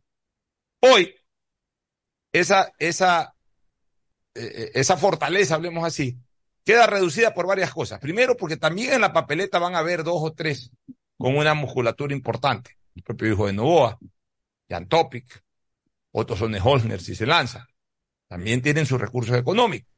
Más o menos no importa, pues tienen sus recursos económicos importantes, más el correísmo que también tiene recursos económicos. Pero por sobre todas las cosas, la campaña es corta. Entonces, no va a ser tan gravitante esa musculatura económica, porque es una campaña de corto plazo. Pero como es una campaña de corto plazo, con lo que puedan tener estos candidatos al menos, que tienen una importante musculatura económica, pueden soportarla muy bien. Entonces ya, ya no va a ser un factor de que no tiene el que es lo que tiene hoy el presidente en relación a lo que no tuvo, por ejemplo, en el 2021 y en el 2017. Una estructura de poder. Pero la pregunta es, ¿la estructura de poder fue canalizada para efectos electorales? Lo dudo mucho. Creo que más bien no se desarrolló esa estructura de poder con esos fines. No se trabajó con esos fines. No se terminó de armar una estructura de poder con esa finalidad. Que al final de cuentas todo esto le cayó, a pesar de que él la decidió, pero igual le cayó de sorpresa a todo el mundo, incluyendo el propio régimen. Y ahora es muy difícil eh, engranar piezas desde estructuras del poder para poder sacar este proyecto electoral adelante. Entonces, todas estas son cosas que indiscutiblemente nos hacen pensar por lógica política que el presidente la tiene bien cuesta arriba. No con esto quiero decir de que eh, no tiene ninguna posibilidad. La va a pelear, Si él decide pelearla, la puede pelear como cualquier otro de los candidatos, pero no sentimos de que va con una con un favoritismo sólido.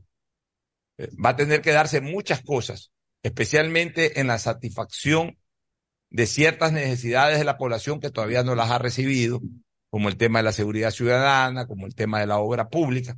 Entonces, ese es el último y gran recurso que le queda al presidente para cambiar un poco la percepción de cara a los próximos 30 días, de que César Ron comienza a trabajar intensamente en tema de obra pública, aunque sea de, de bacheo de carreteras y todo ese tipo de cosas, de que la fuerza pública tome decisiones contundentes en cuanto al, al, al control de la seguridad ciudadana. Por ahí, por ahí, si que se dan ese tipo de cosas, puede cambiar la percepción del presidente y eso lo puede fortalecer un poco más. Pero si no hay un cambio radical en los próximos 30 días, yo diría que las cartas, desgraciadamente, para el presidente le jugarían en contra. Por eso es que el presidente tiene que en 24, 48 horas reflexionar bien y tomar la decisión. Tomar la decisión de participar, correr el riesgo de participar y, y, y tener obviamente la posibilidad de ganar o no ganar, que es parte del juego.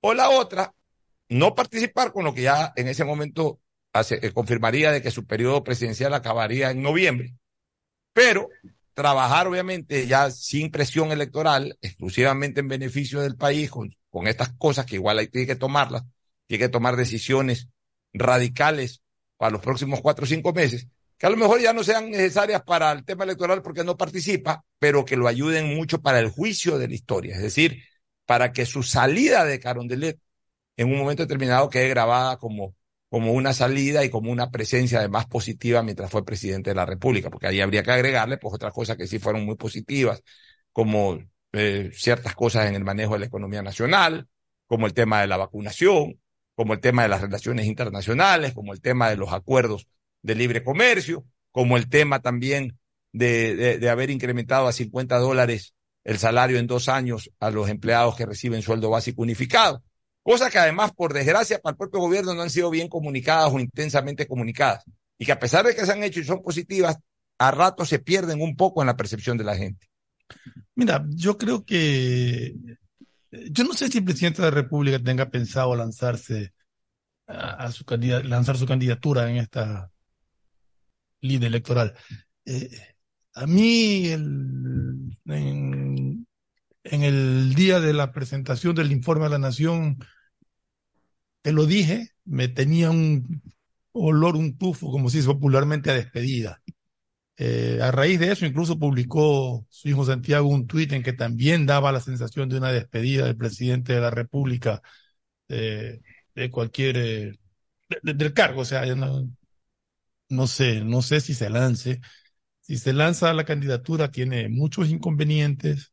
Tiene, bueno, tiene gente que piensa que el presidente nunca lo dejaron gobernar, no todo es culpa suya, que quizás le faltó carácter para enfrentar a circunstancias en las que debió ser mucho más duro, pero por ese exceso de respeto, bueno, no exceso, pero por ese respeto irrestricto a la democracia no le permitió tomar medidas que quizá debió haber tomado para poder manejar de otra manera el país. Pero, pero es muy complicado, muy complicado para el presidente poder eh, sortear una candidatura presidencial con, con éxito por las circunstancias actuales. Pero esperemos, esperemos su retorno de Brasil para saber exactamente cuál es la posición de él.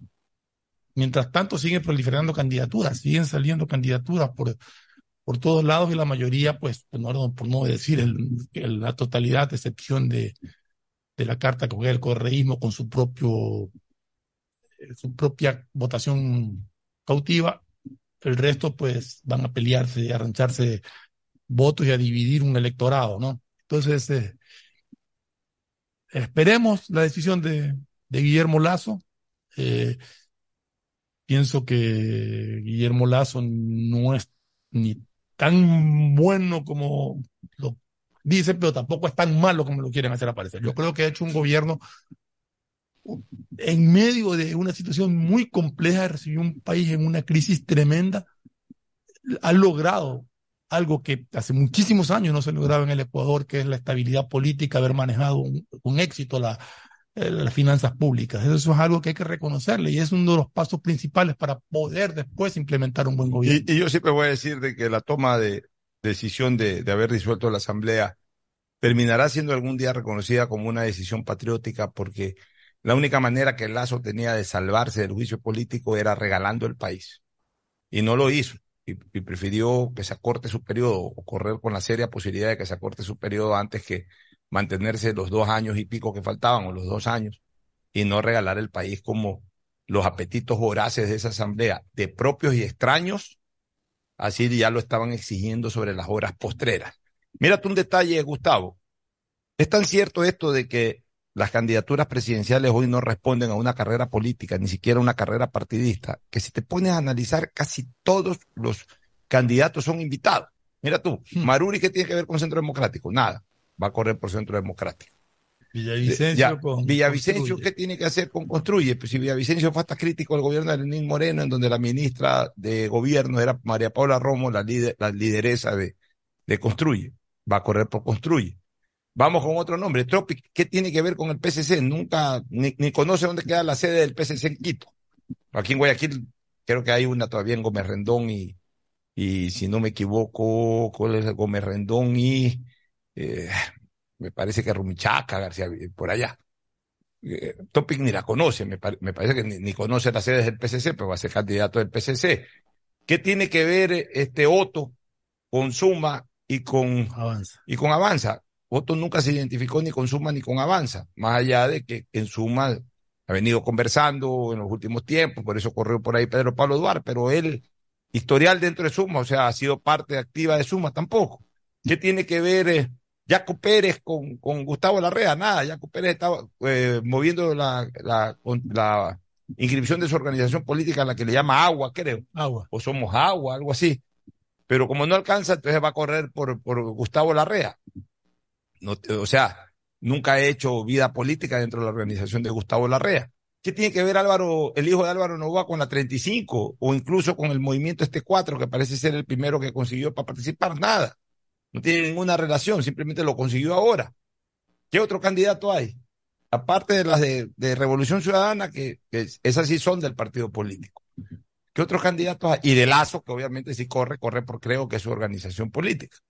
El resto, todos son candidatos que salen de la noche a la mañana y que lo que han hecho es, encontrar eh, vehículos electorales para correr. Entonces, esto termina siendo una carrera de popularidad, una carrera de, de hasta cierto punto del ego de quiero ser presidente. Pero bueno, ese es un derecho democrático que lo tienen las organizaciones políticas y lo tienen los potenciales candidatos, Gustavo. Sí, yo digo con Churchill que la responsabilidad es la grandeza. Esa es la verdadera grandeza. Cuando actúan con responsabilidad quienes están en la conducción política. Y al país le ha faltado mucha grandeza de parte de sus políticos. El movimiento de Rafael Correa tiene 40 diputados, 40 eh, alcaldías. Las ganaron en febrero y se posesionaron hace unos días, nada más.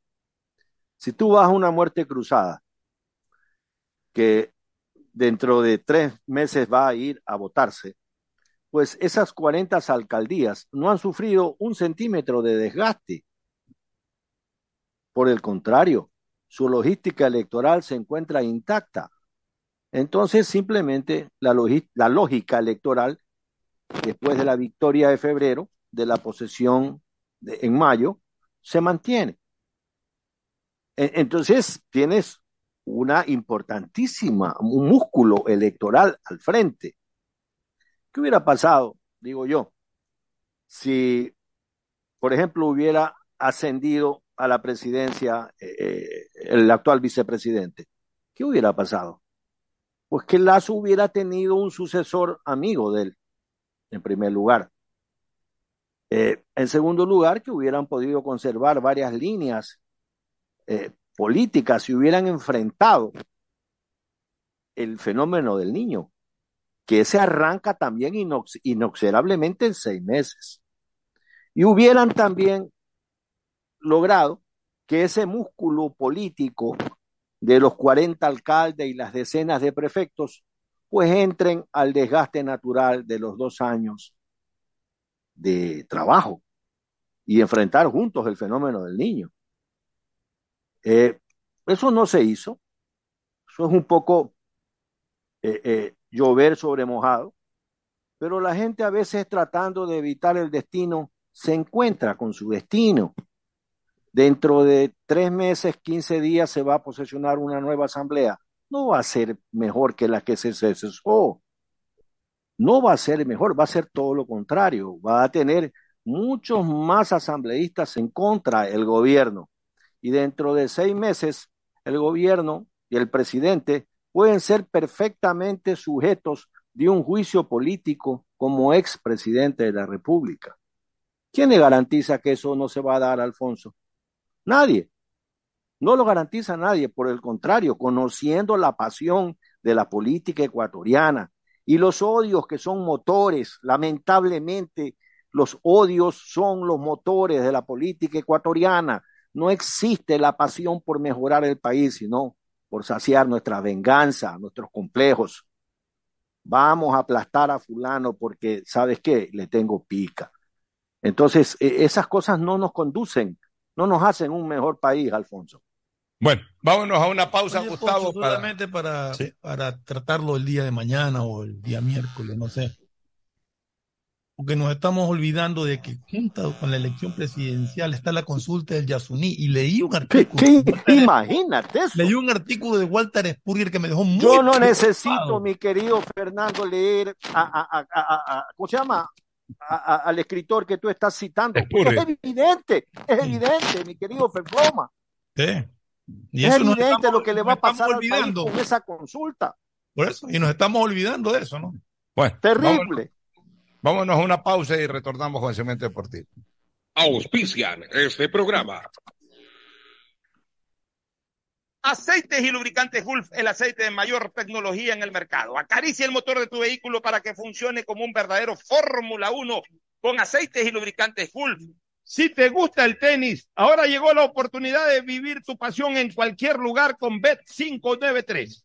Regístrate en bet593.es y recibe un bono de hasta 300 dólares. Sí, un bono de hasta 300 dólares para que pronostiques resultados cuando quieras.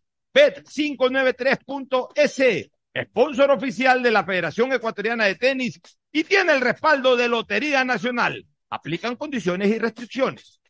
Pedagogía, diseño, arquitectura, economía, medicina, comercio, turismo, nutrición, literatura, computación, psicología, trabajo social, electricidad, agronomía, animación digital. Son tantas las carreras que te ofrece la Universidad Católica Santiago de Guayaquil que no alcanzan a señalarse todas. Universidad Católica Santiago de Guayaquil siempre tiene sorpresas y beneficios para ti. Nuevas historias, nuevos líderes.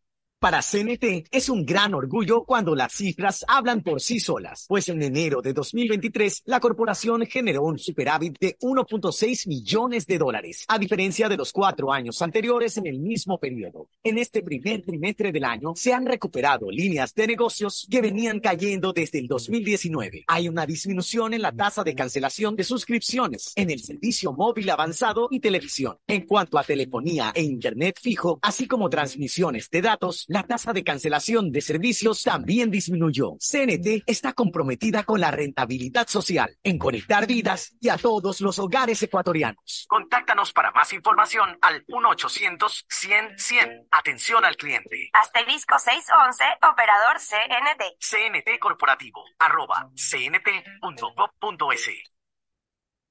Si querías que este 2023 te sorprenda, prepárate, porque llegó la promo del año del Banco del Pacífico. Ahora, por cada 25 dólares de ahorro programado, estás participando por premios increíbles cada mes. ¿Escuchaste bien? Puedes ahorrar y ganar todo el año. En marzo, empieza a ahorrar y participa por un increíble viaje a las Islas Galápagos. Banco del Pacífico.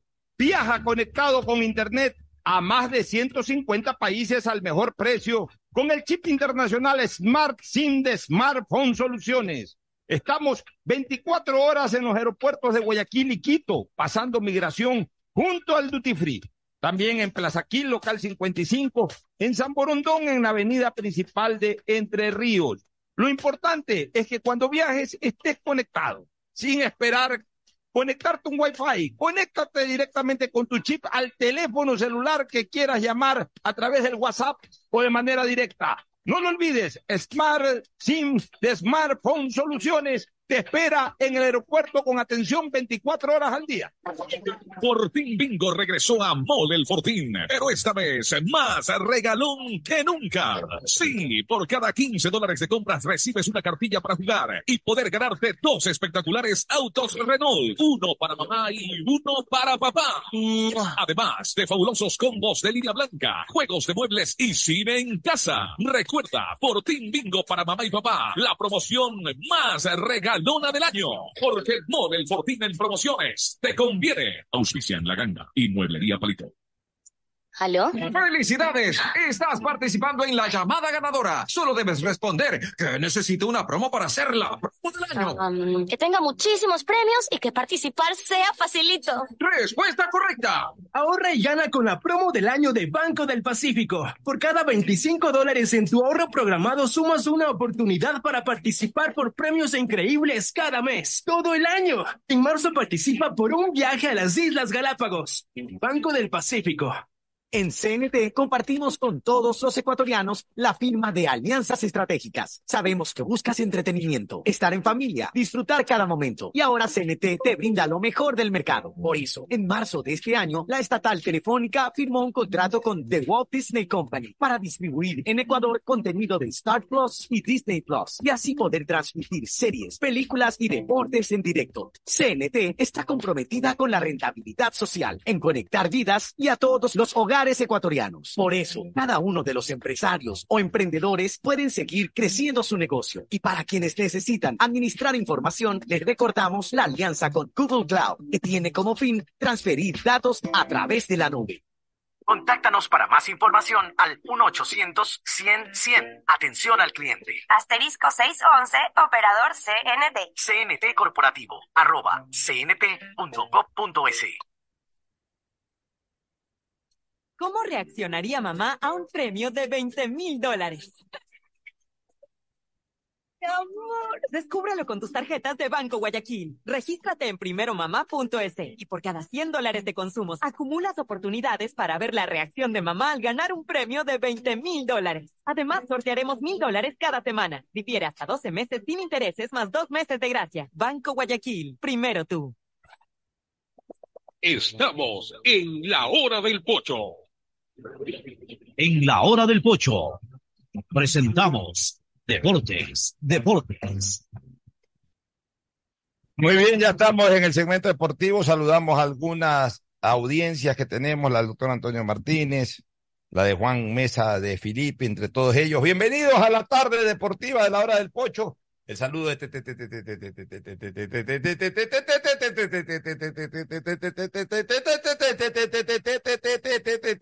Tadeo Tinoco. ¿Qué tal, Pocho, Fernando, Ricardo? Ya vamos a analizar también lo que va a ser un Emelec que va sin el Cusco Angulo. Se volvió a lesionar al delantero ecuatoriano y es la baja principal de la nómina de Emelec esta noche. Bueno, muy bien. Este, ya llegó. Esa voz incomparable e inconfundible, cuidado se enreda por ahí, pase. Pase, la pase. cámara, usted. Cuidado, viene directo a la cámara. Agustín Filomentor Guevara Murillo en esta tarde deportiva de la hora del pocho. Muchas gracias. Pasó el 28 de mayo, estamos 29, ya se acaba el mes de mayo, ¿no? Después del 28 viene el 29. no, pero, oye, pero también, Hay que perder estamos hablando, el tiempo. 28 es la fecha de la gloriosa. La No gloriosa. puede olvidarse la gloriosa.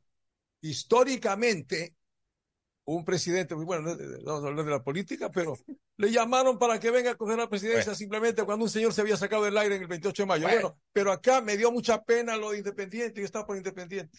Bueno, ya vamos a hablar de eso.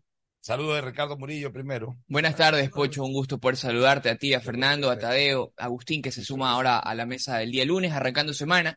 Poder hablar de lo que ha sido esta fecha número 12, que ya se cerrará el día de hoy, el partido que visitará Guayaquil City, el cuadro del Emelec. Un partido que va a tener todas las luces enfocados porque eso no es un duelo de necesitados. Y hablar también que Barcelona le dieron ventaja, Liga de Quito le dio una mano y no termina. Todos jugaron para Barcelona menos Barcelona. Hablar de lo que fue el partido Solamente de le la- decir a Pocho ante que el Nacional. que en la parte política éramos tres y ahora somos cinco, por suerte. Cinco políticos. Claro, como por suerte. Ah, ah, no somos, no somos, nos saltamos el patio. Estábamos cuatro y eso me preocupaba. Este, hoy juega Melec, claro, contra el Guayaquil City en la noche. Es en, claro ese partido. en una fecha gratamente recordada para el MLE 29 de mayo. Son 35 años, 35 años del 35, Benicazo. sí, Del 35 años, Benicazo. correcto. Del Benicazo. Benica. Hace Claro, 35 hace años. 35 años ¿Vive el Benica Melec. todavía sí vive? Sí, vive, Sí. tiene problemas de salud, pero vive. Ha perdido la visión. La- sí, eso tenía yo que había perdido la visión. En cambio, cuando la tenía en su punto caramelo la visión fue cuando lo vio salir a Morales y le la pelota cruzó la pelota. para darle el gol de la victoria de Melec en la, en la final del cuadrangular Ciudad de Guayaquil, cuadrangular de inauguración del Estadio Monumental de Barcelona. Así Ahí que fue entonces. para los la- emelexistas, La primera vuelta olímpica que se dio en la ese primera estadio. vuelta olímpica que se dio en ese estadio. eh, La para los- primera. sí. Vuelta olímpica de ese torneo. Claro, ese torneo. La primera vez que se levantó un trofeo, ya si queremos De usar ese. eh, exactamente, campeón de ese cuadrangular. Así que felicitaciones a los hinchas de Melec que están recordando una buena fecha, pero que a estas alturas no quieren quedarse solo en la historia, sino en el presente, y que también un 29 de mayo, así como fue ese 29 de mayo, una fecha de recuperación, porque Melec venía, no venía muy bien en, en esa parte del año. eh, luego de ese 29 de mayo se recuperó al punto que fue campeón. ¿Por qué no hoy? Que sea también una fecha importante en que Melec vuelva a la victoria, gane, eh, escala al decimotercer puesto y de ahí ya quede proyectado para ir avanzando, mejorando en la Copa Sudamericana.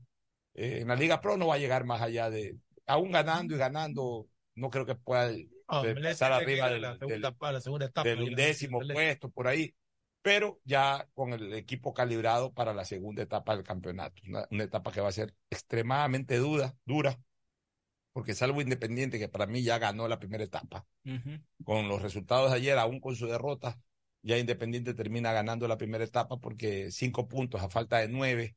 Es muy difícil que Independiente del Valle, eh, y, más que Independiente del Valle, ya es muy difícil que los de abajo, Lo los que estén abajo de Independiente del Valle, le puedan dar alcance. Porque Independiente puede perder hasta un partido más, pero y, ayer perdió y miren lo que hizo Barcelona, el papelón que hizo en el partido del Atahualpa.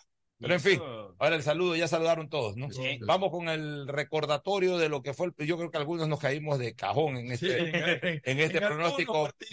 Partidos. B593 usando tu código Pocho, vamos con el primer partido. Todo salió confundido ahí. Agustín, que por si No, acaso no. no, no Yo- mandó, Yo me salvé. le queda para sumar para el partido de esta noche. Libertad de Loja. No, no, ya esta noche no Ok. participar. Listo, Libertad de Loja 2 por 2 ante. Universidad Católica y en esta ocasión el único fue Ricardo que le fue al empate. El rey del empate. 2-2 ese partido. 2-2 eh, fue en el estreno el de Marcelo del- Robledo como DT de. Libertad de Loja. El rey del empate. El Bueno, nuevo técnico también del. Exactamente. El sábado arrancó con técnico universitario derrotando 1 por 0 a Muchurruna y esto significa también la salida de, Mar- de Cumbicos como director técnico. Ah, lo vota. Giovanni Lo Cumbico. va a eso sacar, como cuatro años ahí. eh, eh, El Pochito quedó al último. Chávez. Es el último y perdió 1 por 0. En esta ocasión todos le fuimos al local a excepción de Ricardo que le fue al empate. Puede ser el rey del empate este hombre, ¿no? O Ahí van todos- todos uno. Ahorita ahí todos. van todos uno.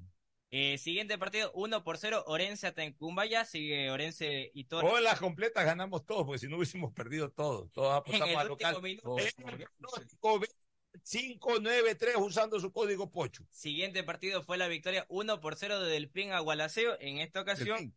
Eh, Fernando y el Pocho le acertaron al cuadro local. Yo O sea, hasta, hasta ese partido voy bien. hasta ese partido. Vamos, A vamos. ver, Vamos al domingo. a ver, a- eh, ahí cerramos sábado. Ahí cerramos sábado. O sea, el único partido que perdimos fue, Fue el, el- el el primero. inicio, el ya. inicio, sí. Vamos al domingo.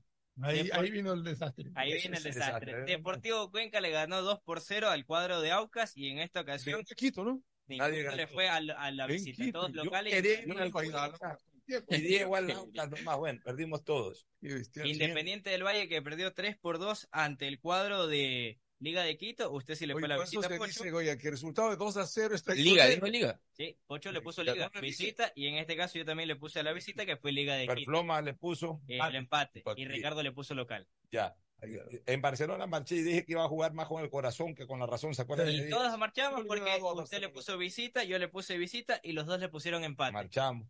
Sí. Y ahora queda lo de Melec. Esta noche yo, está yo juego al Emelec. local, ¿Cómo Fernando estamos? local, visita y yo le pongo el empate. Bueno, hasta el momento, ¿cómo están los números? Tres, cuatro, usted va sumando cuatro. O sea, ya tengo la mitad. Sí. Fernando tiene tres. En el caso de Ricardo tiene dos. Solo con dos empates. Y yo tengo tres. Ya, o sea, si Emelec gana, gana, tú vas- ganas tú. si gana Emelec hoy día, yo gano la, la ronda. Exactamente. Ya, si hay un empate hoy día, Eh, El empate ya usted. Con un empate quedamos ganadores con la mitad, con el 50%, igual estamos bajos. Eh, Tadeo y yo. Y si gana el City, si gana el City no hay mayor influencia. ¿o Y si gana. No, triple empate pues sería. Triple empate. Y esta Todos semana con ya tres. estamos. Todos con eh, triple empate. Los queríamos tres. Ricardo sumaría Ya, tres. o sea, dos. Fernando no tiene ninguna opción de ganar hoy. Eh, no, porque gana Melec, no. suma cuatro, usted suma cinco. Vamos iguales. Oye, esta semana estamos de clásico. Esta semana de clásico el astillero, pero antes nos vamos a una recomendación Y va a comercial. ganar. El siguiente es un espacio publicitario apto para todo público. ¿Aló? ¡Felicidades! Estás participando en la llamada ganadora. Solo debes responder que necesito una promo para hacer la promo del año. Am, que tenga muchísimos premios y que participar sea facilito. Respuesta correcta. Ahorra y gana con la promo del año de Banco del Pacífico. Por cada 25 dólares en tu ahorro programado sumas una oportunidad para participar por premios increíbles cada mes, todo el año. En marzo participa por un viaje a las Islas Galápagos. Banco del Pacífico. La E tiene como objetivo ser la principal proveedora de telecomunicaciones del país, con la oferta más competitiva del mercado, acceso, conexión, servicios de calidad y visión social. La empresa trabaja para que las y los ecuatorianos tengan acceso a la tecnología y conectividad. La corporación brinda productos que conectan vidas, especialmente de las poblaciones más vulnerables y de los sectores más alejados del país. La estatal devuelve sus recursos en beneficio del Ecuador, que se reinvierten en proyectos para mejorar la condición de vida de los ciudadanos. La CNTEP crece e innova constantemente, ya que está comprometida con la transparencia, eficiencia y sobre todo la rentabilidad social. Trabajamos por mantener los servicios bajo condiciones de calidad que aporten a reducir la brecha digital, al bienestar de las personas y a afrontar los retos que el futuro nos depara. Pedagogía, diseño, medicina, arquitectura, comercio, turismo, nutrición, literatura, computación, psicología, trabajo social, electricidad, agronomía, animación digital. La verdad es que tenemos tantas carreras que ofrecerte que no nos alcanzan en esta cuna. Ven a la Feria de Estudios de la UCSG y descúbrelas todas. Te esperamos este 5 de agosto, de 8 a 17 horas, en la avenida Carlos Julio Arosemena, kilómetro uno y medio. Tenemos muchas sorpresas y beneficios para ti. Universidad Católica de Santiago de Guayaquil. Nuevas historias, nuevos líderes. Asunéis dentro y fuera de la cancha con Bet593.es. Diviértete y gana con pronósticos en tenis y miles de eventos deportivos.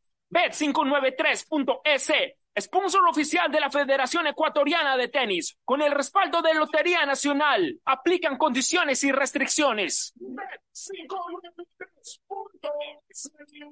Lo viven ellos, lo juegas tú.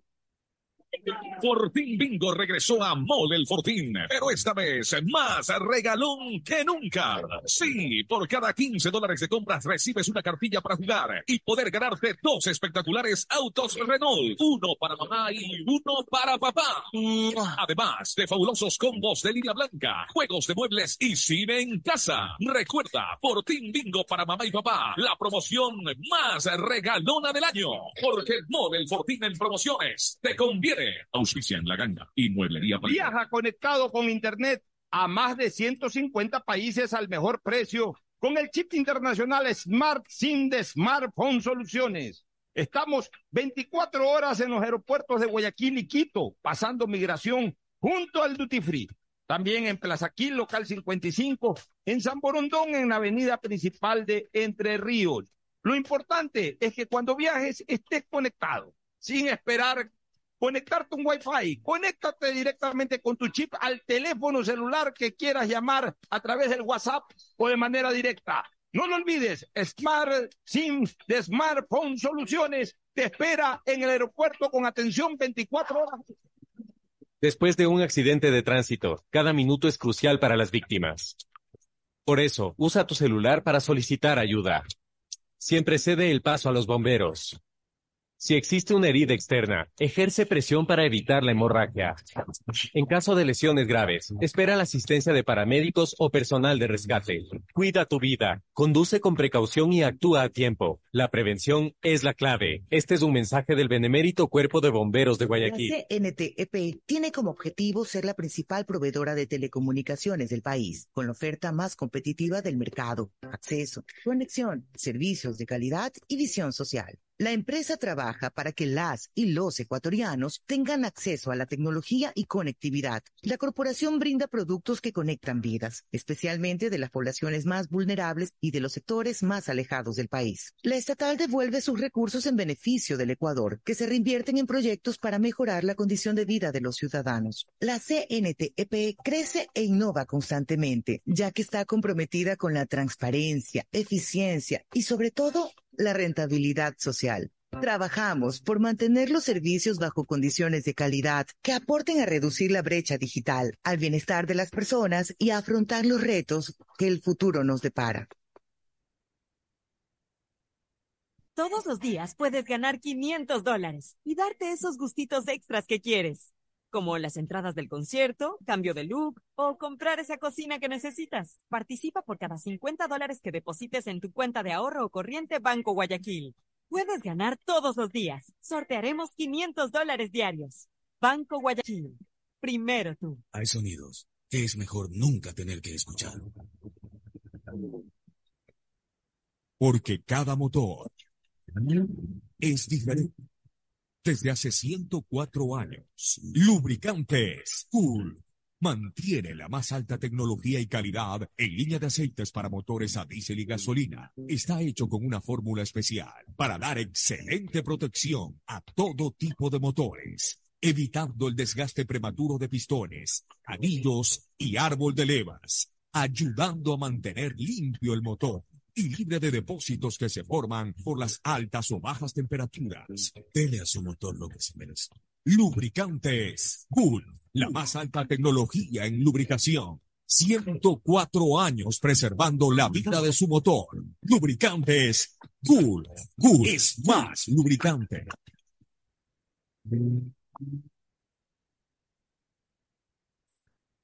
Fin del espacio publicitario.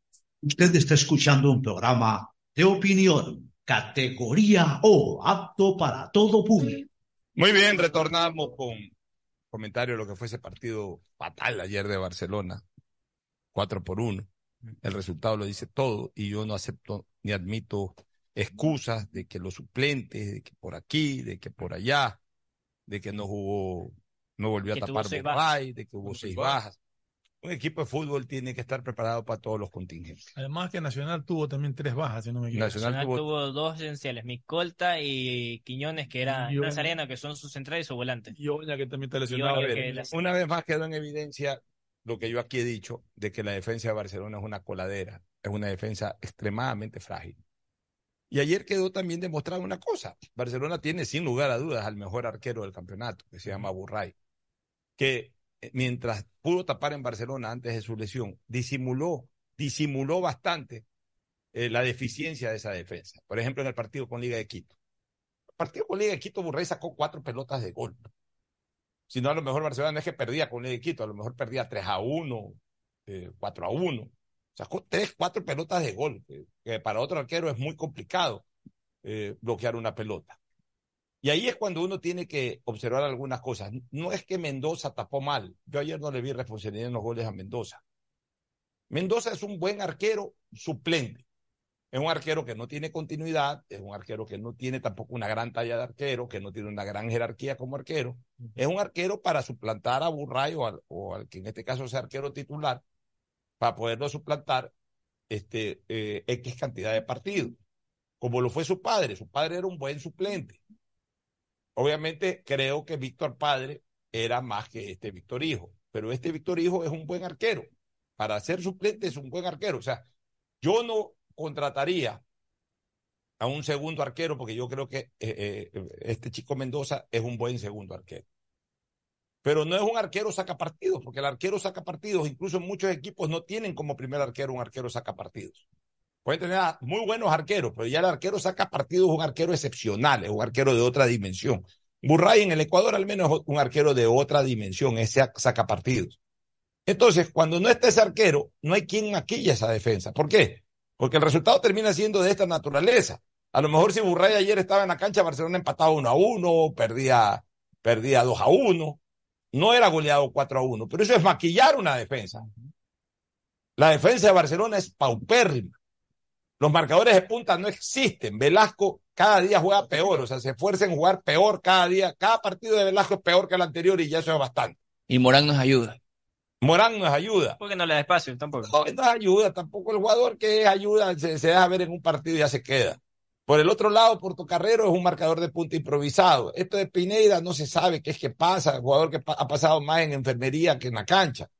Los zagueros centrales, Sosa es un back centro que yo ya lo he dicho varias veces, es un back centro limitado, que tiene eh, fuerza, que tiene empuje, eh, voluntad, igual que Rodríguez, pero siempre he señalado que ya como mucho uno de los dos al lado de un gran back centro, pero no los dos, ni tampoco al lado de este otro muchacho que recién está comenzando. Entonces, esa defensa de Barcelona, ya sin Burray, es una defensa al desnudo. Y al desnudo es lo que es. Es lo que es, una defensa muy floja, que tampoco tiene hoy una gran ayuda en el medio campo. Porque eh, Sousa, sí, Loney Sousa es un buen jugador, hasta ahí nomás llega. Gaibor, no puede solo. No puede solo, Piñatares realmente cada día puede menos. O sea, no tampoco garantiza nada. ¿Cuál es el otro que venía jugando al lado de Sousa? Eh, Gaibor. Gaibor. Gaibor es un buen jugador, pero Gaibor es un buen jugador más con pelota en, en, en, en sus pies que con que sin la pelota en sus pies. Es decir, es un jugador que le da buena salida. Yo, yo diría es más que, creativo que de corte. Eh, sí, o sea, ayuda a cortar. Él, él es como un Cristian Novoa, ayuda a cortar, pero, pero su aporte es más en el momento en que el equipo recupera la pelota. Saliendo, claro. Barcelona le falta un gran sagüeso ahí. Un jugador que, que, sea una pared, como lo fue en su momento Héctor Carabalí, o como lo fue Mario Saralegui, o como lo fue Toniño Vieira. Jugadores que ahí delante de la línea de cuatro, con otro más que ayude a marcar, arman una buena dupla para sacar la pelota y ahí sí, para ponérsela a Gaibor, para ponérsela al Quito Díaz, etcétera. Y adelante, lo que dije. Sí, ayer hizo un gol Fredusewski, pero un día puede hacerlo Fredusewski, otro día lo puede hacer Bauman, pero Barcelona no tiene un gran goleador. Y tiene tres extranjeros ahí, ninguno de los tres delanteros hace un grande. Sumados los tres delanteros no llegan a ser un gran delantero. Son delanteros de hacer goles en Aucas, son delanteros de hacer goles en Muchurruna, son delanteros en hacer goles en Delfín, pero ninguno de los tres. Entonces, ahí Barcelona tiene una plantilla de ocho extranjeros, de los cuales yo creo que debe de prescindir por lo menos de tres o cuatro de ellos para reforzarse en lugares en donde verdaderamente le hace falta gritos. Por ejemplo, Barcelona necesita un gran back centro y ahí tendrá que decirle gracias a Rodríguez. Si es que quiere mejorar en el segundo semestre y tener posibilidades en la Copa Sudamericana, si es que llega, y en el torneo nacional, que obviamente va a participar. Ahí va a tener que decirle gracias a Paco Rodríguez y traer un gran back centro. Va a tener que decirle gracias a uno de los delanteros y traer un gran marcador de punta derecho, que no hay en el campo nacional, salvo que se dé lo de Byron Castillo, hay que ver cómo está Byron Castillo. Si no, ahí no tiene un marcador de punta y ese es un, ese es un, una avenida, una, una tronadera, lo que tiene, lo que pasa en Barcelona, una tronera, lo que tiene Barcelona en, en ese lado. Ya, este, eh, eso en cuanto a, a marcador de punta derecho. De ahí Barcelona necesita otros cinco. Yo creo que ya es el momento de decirle gracias a Piñatares, ya no se nacionalizó, no se nacionalizó, uh -huh. y traer un gran número cinco. Y por ahí sacrificar a otro de los delanteros para traer otro delantero, ahí sí delantero por delantero, un delantero que verdaderamente le dé fortaleza ofensiva a Barcelona.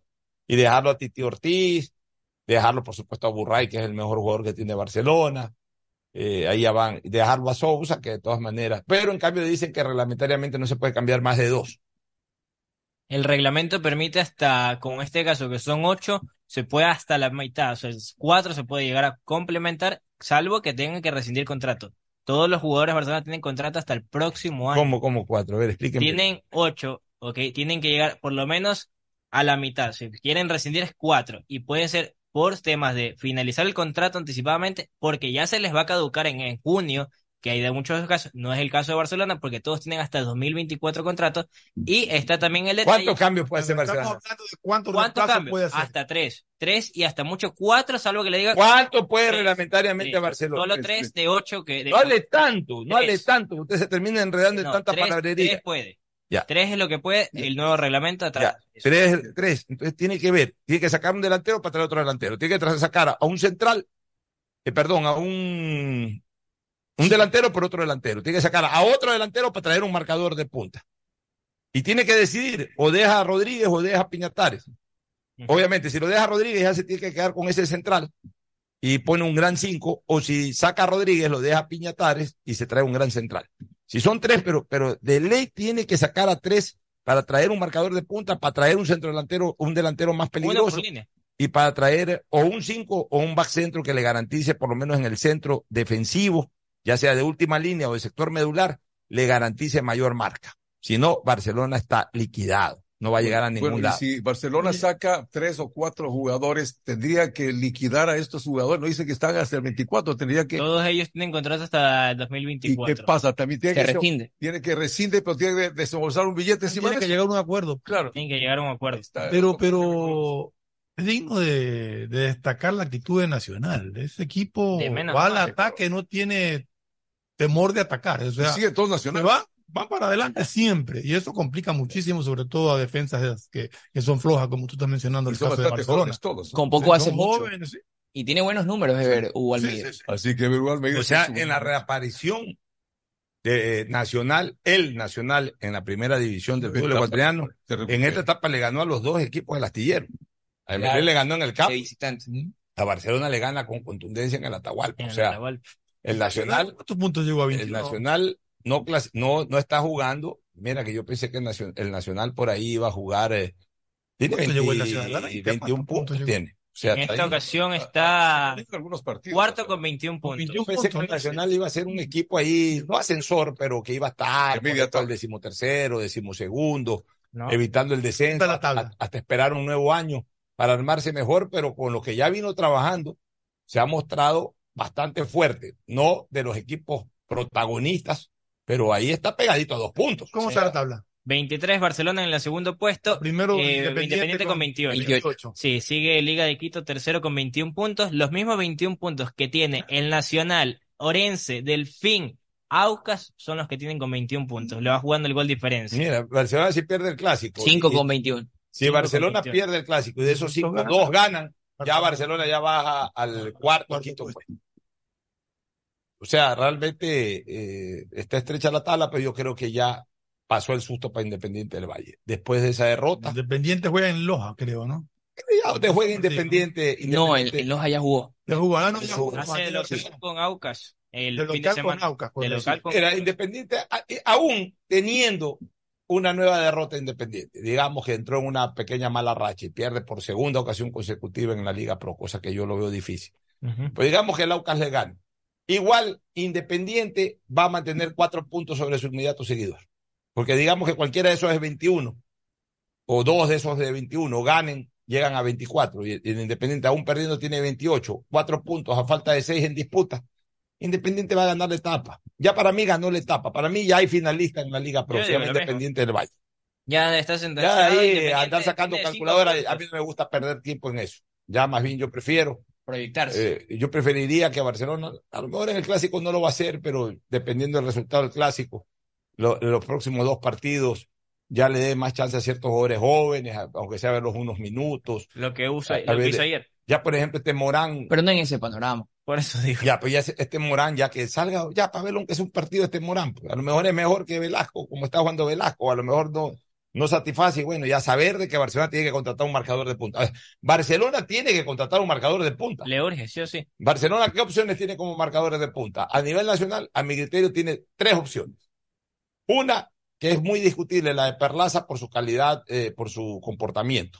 Por su calidad. en Barcelona. No, Ya- nunca No, no, No, no nunca ha estuvo. estado, nunca ha estado en Barcelona. Pero Pablo. Pedro Pablo. Ah, Pedro Pablo nunca Sí, estuvo. no. tiene- Por Sería un contrato especial de hacer. Ya, sí, pero esos contratos especiales a la larga son complicados. La otra alternativa es el retorno de Byron Castillo. Pues nadie sabe qué es de la vida de Byron Castillo. Lo ponen hasta en el Lo, prestaron, lo Lo prestaron. ponen ya en el. Pachuca. Sí, lo prestaron. Armada. Bueno, Pero no, se sabe si está jugando, no está jugando, a lo mejor viene queriendo ganar fortunas, etcétera. Y hay un tercer marcador de puntas que a mí sí me gustaría que Barcelona eh, hay, y, que está jugando en España, en la segunda división, creo, pero fue el que alineó al Faro en el inicio de las eliminatorias. Está Ah, ya, por ahí. Ferigra. Fe- Ferigra, Ferigra. Eric, Ferigra. No, pues para eso yo creo que Cleviño, Pero mal tiene- nombre. No, pero primero busquemos un nacional. y, el Pollo López. Y tampoco. Eh, se lo llevó Deportivo Cuenca. lo. Él estuvo en órbita de Barcelona, pero a la final Cuenca se lo llevó. No, qué Cleviño. O sea, si ya va a traer un extranjero, que traiga un extranjero nuevo. ¿Hasta cuándo Claro. sigue reforzándose de 9 de octubre, de, del FIC? Por eso es que Barcelona está como está. Reciclando. Ya no puede seguir siendo reciclador de jugadores. Ya si va a traer un extranjero, tráigase un marcador de punta extranjero de Argentina, de Paraguay, de, Brasil, para, comenzar. Por ahí, un marcador de punta uruguayo. Pero gana que conozca el medio también. ¿Qué conozca el medio? O sea, que Cleviño ¿Y qué ha tenido buenas temporadas. Usted necesita como marcador de punta conocer al delantero para poder jugar. Saber lo que es el fútbol ecuatoriano. ¿Sabe lo que es el fútbol ecuatoriano? Olvídese de eso. ¿Cómo se juega también? Llevar el año pasado. Tiene que llegar y Sí. jugar y jugar bien. y A Cleviño lo quisieron llevar, pero su bajo nivel de la segunda etapa hizo que la dirigencia diga Es un- no lo. Cleviño es un jugador para 9 de En octubre. este caso Guayaquil City. O, o, perdón, para Guayaquil City. ¿En dónde es que estaba este Cleviño? Guayaquil City. no vino primero a dónde, a 9 de octubre, ¿no? Eh, No. no, directo a Guayaquil City. ¿Dónde está Guayaquil City? Pasó por Flamengo. Eso no es poca cosa. Que jugó de titular en Flamengo. No, estuvo haciendo una pretemporada 2019. Suplente. Temporada. En el puesto 13 En la Guayaquil City. historia, los, ha habido jugadores acá que se han pisado la cancha y se les ve la calidad inmediatamente, ¿no? Alguna vez estaba en Filambanco como tres jugadores, puta, que eran buenísimos. Y yo me acuerdo, ¿tú te acuerdas de, no se llama Ernesto? ¿Te acuerdas uno que vino a, a Emelec y que me tocó a mí que verlo debutar en, en eh, Puerto Viejo? Ernesto Álvarez me parece que era.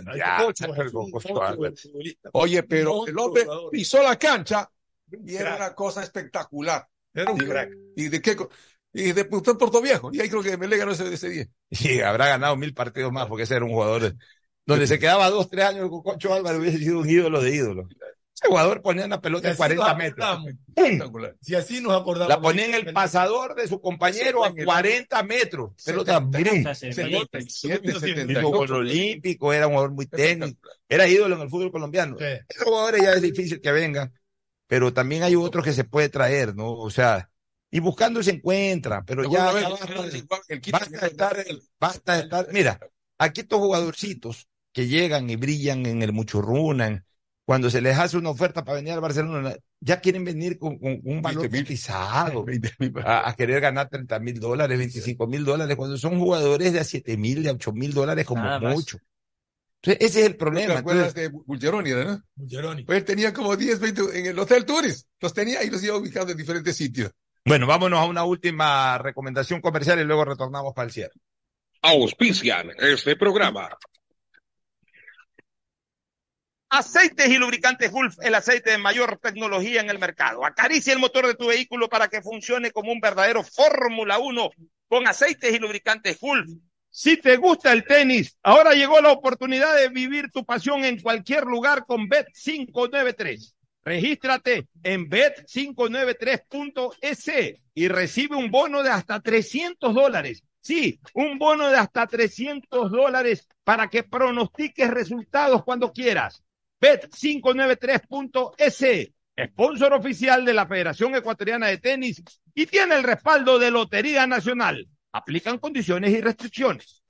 Pedagogía, diseño, arquitectura, economía, medicina, comercio, turismo, nutrición, literatura, computación, psicología, trabajo social, electricidad, agronomía, animación digital. Son tantas las carreras que te ofrece la Universidad Católica Santiago de Guayaquil que no alcanzan a señalarse todas. Universidad Católica Santiago de Guayaquil siempre tiene sorpresas y beneficios para ti. Nuevas historias, nuevos líderes. Amazon llega al Ecuador como nuevo aliado de CNT. Contar con la confianza de Amazon permitirá a la estatal telefónica cambiarle la vida de manera positiva a millones de ecuatorianos. CNT pone a disposición un nuevo portafolio de servicios para almacenamiento, cómputo y seguridad de la información, que además contiene nuevas funciones como analítica de datos e inteligencia artificial. Esta alianza permitirá que la corporación esté a la vanguardia de servicios tecnológicos, no solo en el ámbito local, sino también internacional. CNT está comprometida con la rentabilidad social en conectar vidas y a todos los hogares ecuatorianos. Contáctanos para más información al 1-800-100-100. Atención al cliente. Asterisco 611, operador CNT. CNT Corporativo, arroba cnt.gov.es. Si te cuesta ahorrar, te tengo un motivo para que empieces hoy mismo, porque Banco del Pacífico nos trae la promo del año, una promo en la que puedes participar por premios distintos cada mes de una manera súper fácil y lo mejor de todo, ahorrando dinero para ti. Por cada 25 dólares de ahorro programado, tienes una oportunidad de ganar increíbles premios todo el año. Y en marzo participa por un viaje a las Islas Galápagos, todo pagado con la promo del año de Banco del Pacífico. Viaja conectado con Internet a más de 150 países al mejor precio con el chip internacional Smart SIM de Smartphone Soluciones. Estamos 24 horas en los aeropuertos de Guayaquil y Quito, pasando migración junto al Duty Free. También en Plaza Quil, local 55, en San Borondón, en la avenida principal de Entre Ríos.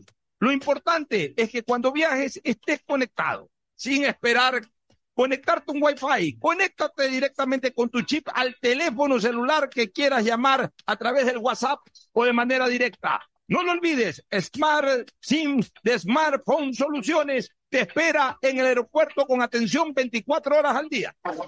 Fortín Bingo regresó a Mall El Fortín, pero esta vez más regalón que nunca. Sí, por cada 15 dólares de compras recibes una cartilla para jugar y poder ganarte dos espectaculares autos Renault, uno para mamá y uno para papá.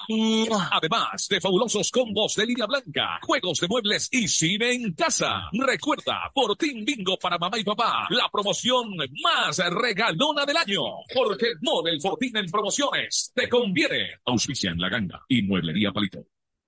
¿Aló? ¡Felicidades! Estás participando en la llamada ganadora. Solo debes responder que necesito una promo para hacer la promo del año. Um, que tenga muchísimos premios y que participar sea facilito. Respuesta correcta. Ahorra y gana con la promo del año de Banco del Pacífico. Por cada 25 dólares en tu ahorro programado sumas una oportunidad para participar por premios increíbles cada mes, todo el año. En marzo participa por un viaje a las Islas Galápagos. Banco del Pacífico.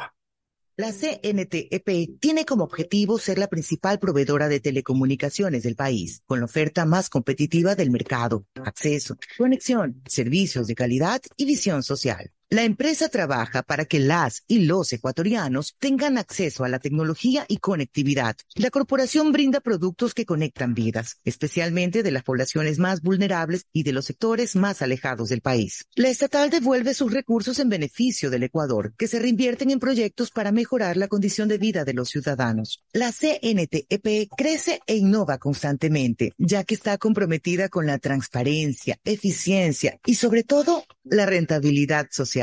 Trabajamos por mantener los servicios bajo condiciones de calidad que aporten a reducir la brecha digital, al bienestar de las personas y a afrontar los retos que el futuro nos depara.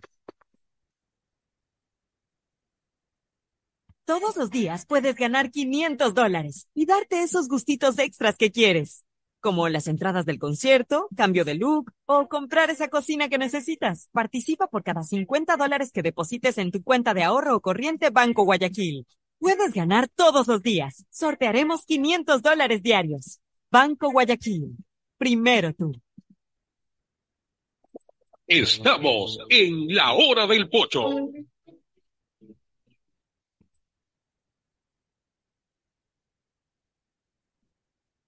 Camino sobre tu piel morena y siento tu latido. Y miro todo lo bueno que los dos hemos vivido. Te digo, solo hay razones para estar agradecido. Es lo que somos y lo que siempre hemos sido. Amigos, que ganamos cuando mucho hemos perdido. Somos lo mismo. Muy bien, ya en la parte final, eh, novedades para el partido de hoy de Melec con posible 11 del cuadro azul para esta noche. Ortiz en el arco, 3 en el fondo. Fara, León, Leguizamón. Villalba, Ceballos. Por los costados va a estar Cruz y Carabalí. Bolaños junto al Demonio García y arriba Alejandro eh, Cabeza. No va el Cuco Angulo por una molestia en su rodilla izquierda. Bueno, muy bien. tenga el Este, eh, un partido importante para Emelec, ¿no? Sí, para- pasa esta, esta tarde. Este partido tiene VAR, por si yo acaso. creo que Yo creo que el resultado en Parque Patricio frente a Huracán ha motivado a los azules. Están ahí peleando en Copa Sudamericana, tienen dos partidos en casa con, las- con los cuales cierra su participación en la primera fase y las proyecciones de Melé de clasificada sudamericana están intactas. Y esto sirve para que hoy día, si es que Emelec le gana al Guayaquil City, comience a recuperar confianza. Al De final de cara al clásico, aún más. y de cara al clásico, puede llegar a un clásico increíble, ¿no? Cómo cambian las cosas. Puede llegar a un clásico motivado el que venía perdiendo de largo y puede, ter- y puede llegar a ese mismo clásico agobiado el que venía con buen rumbo en Liga Pro. Leguizamón, Leguizamón, Miller y Demonio de recibir su quinta amarilla hoy se pierden el clásico del astillero. Ya, seguramente van a jugar con mucho cuidado, especialmente Miller Bolaños. El clásico es fundamental y tanto para Barcelona no puede perder ese partido. Bueno, nos vamos. Felicidades. Gracias por su sintonía. Este programa fue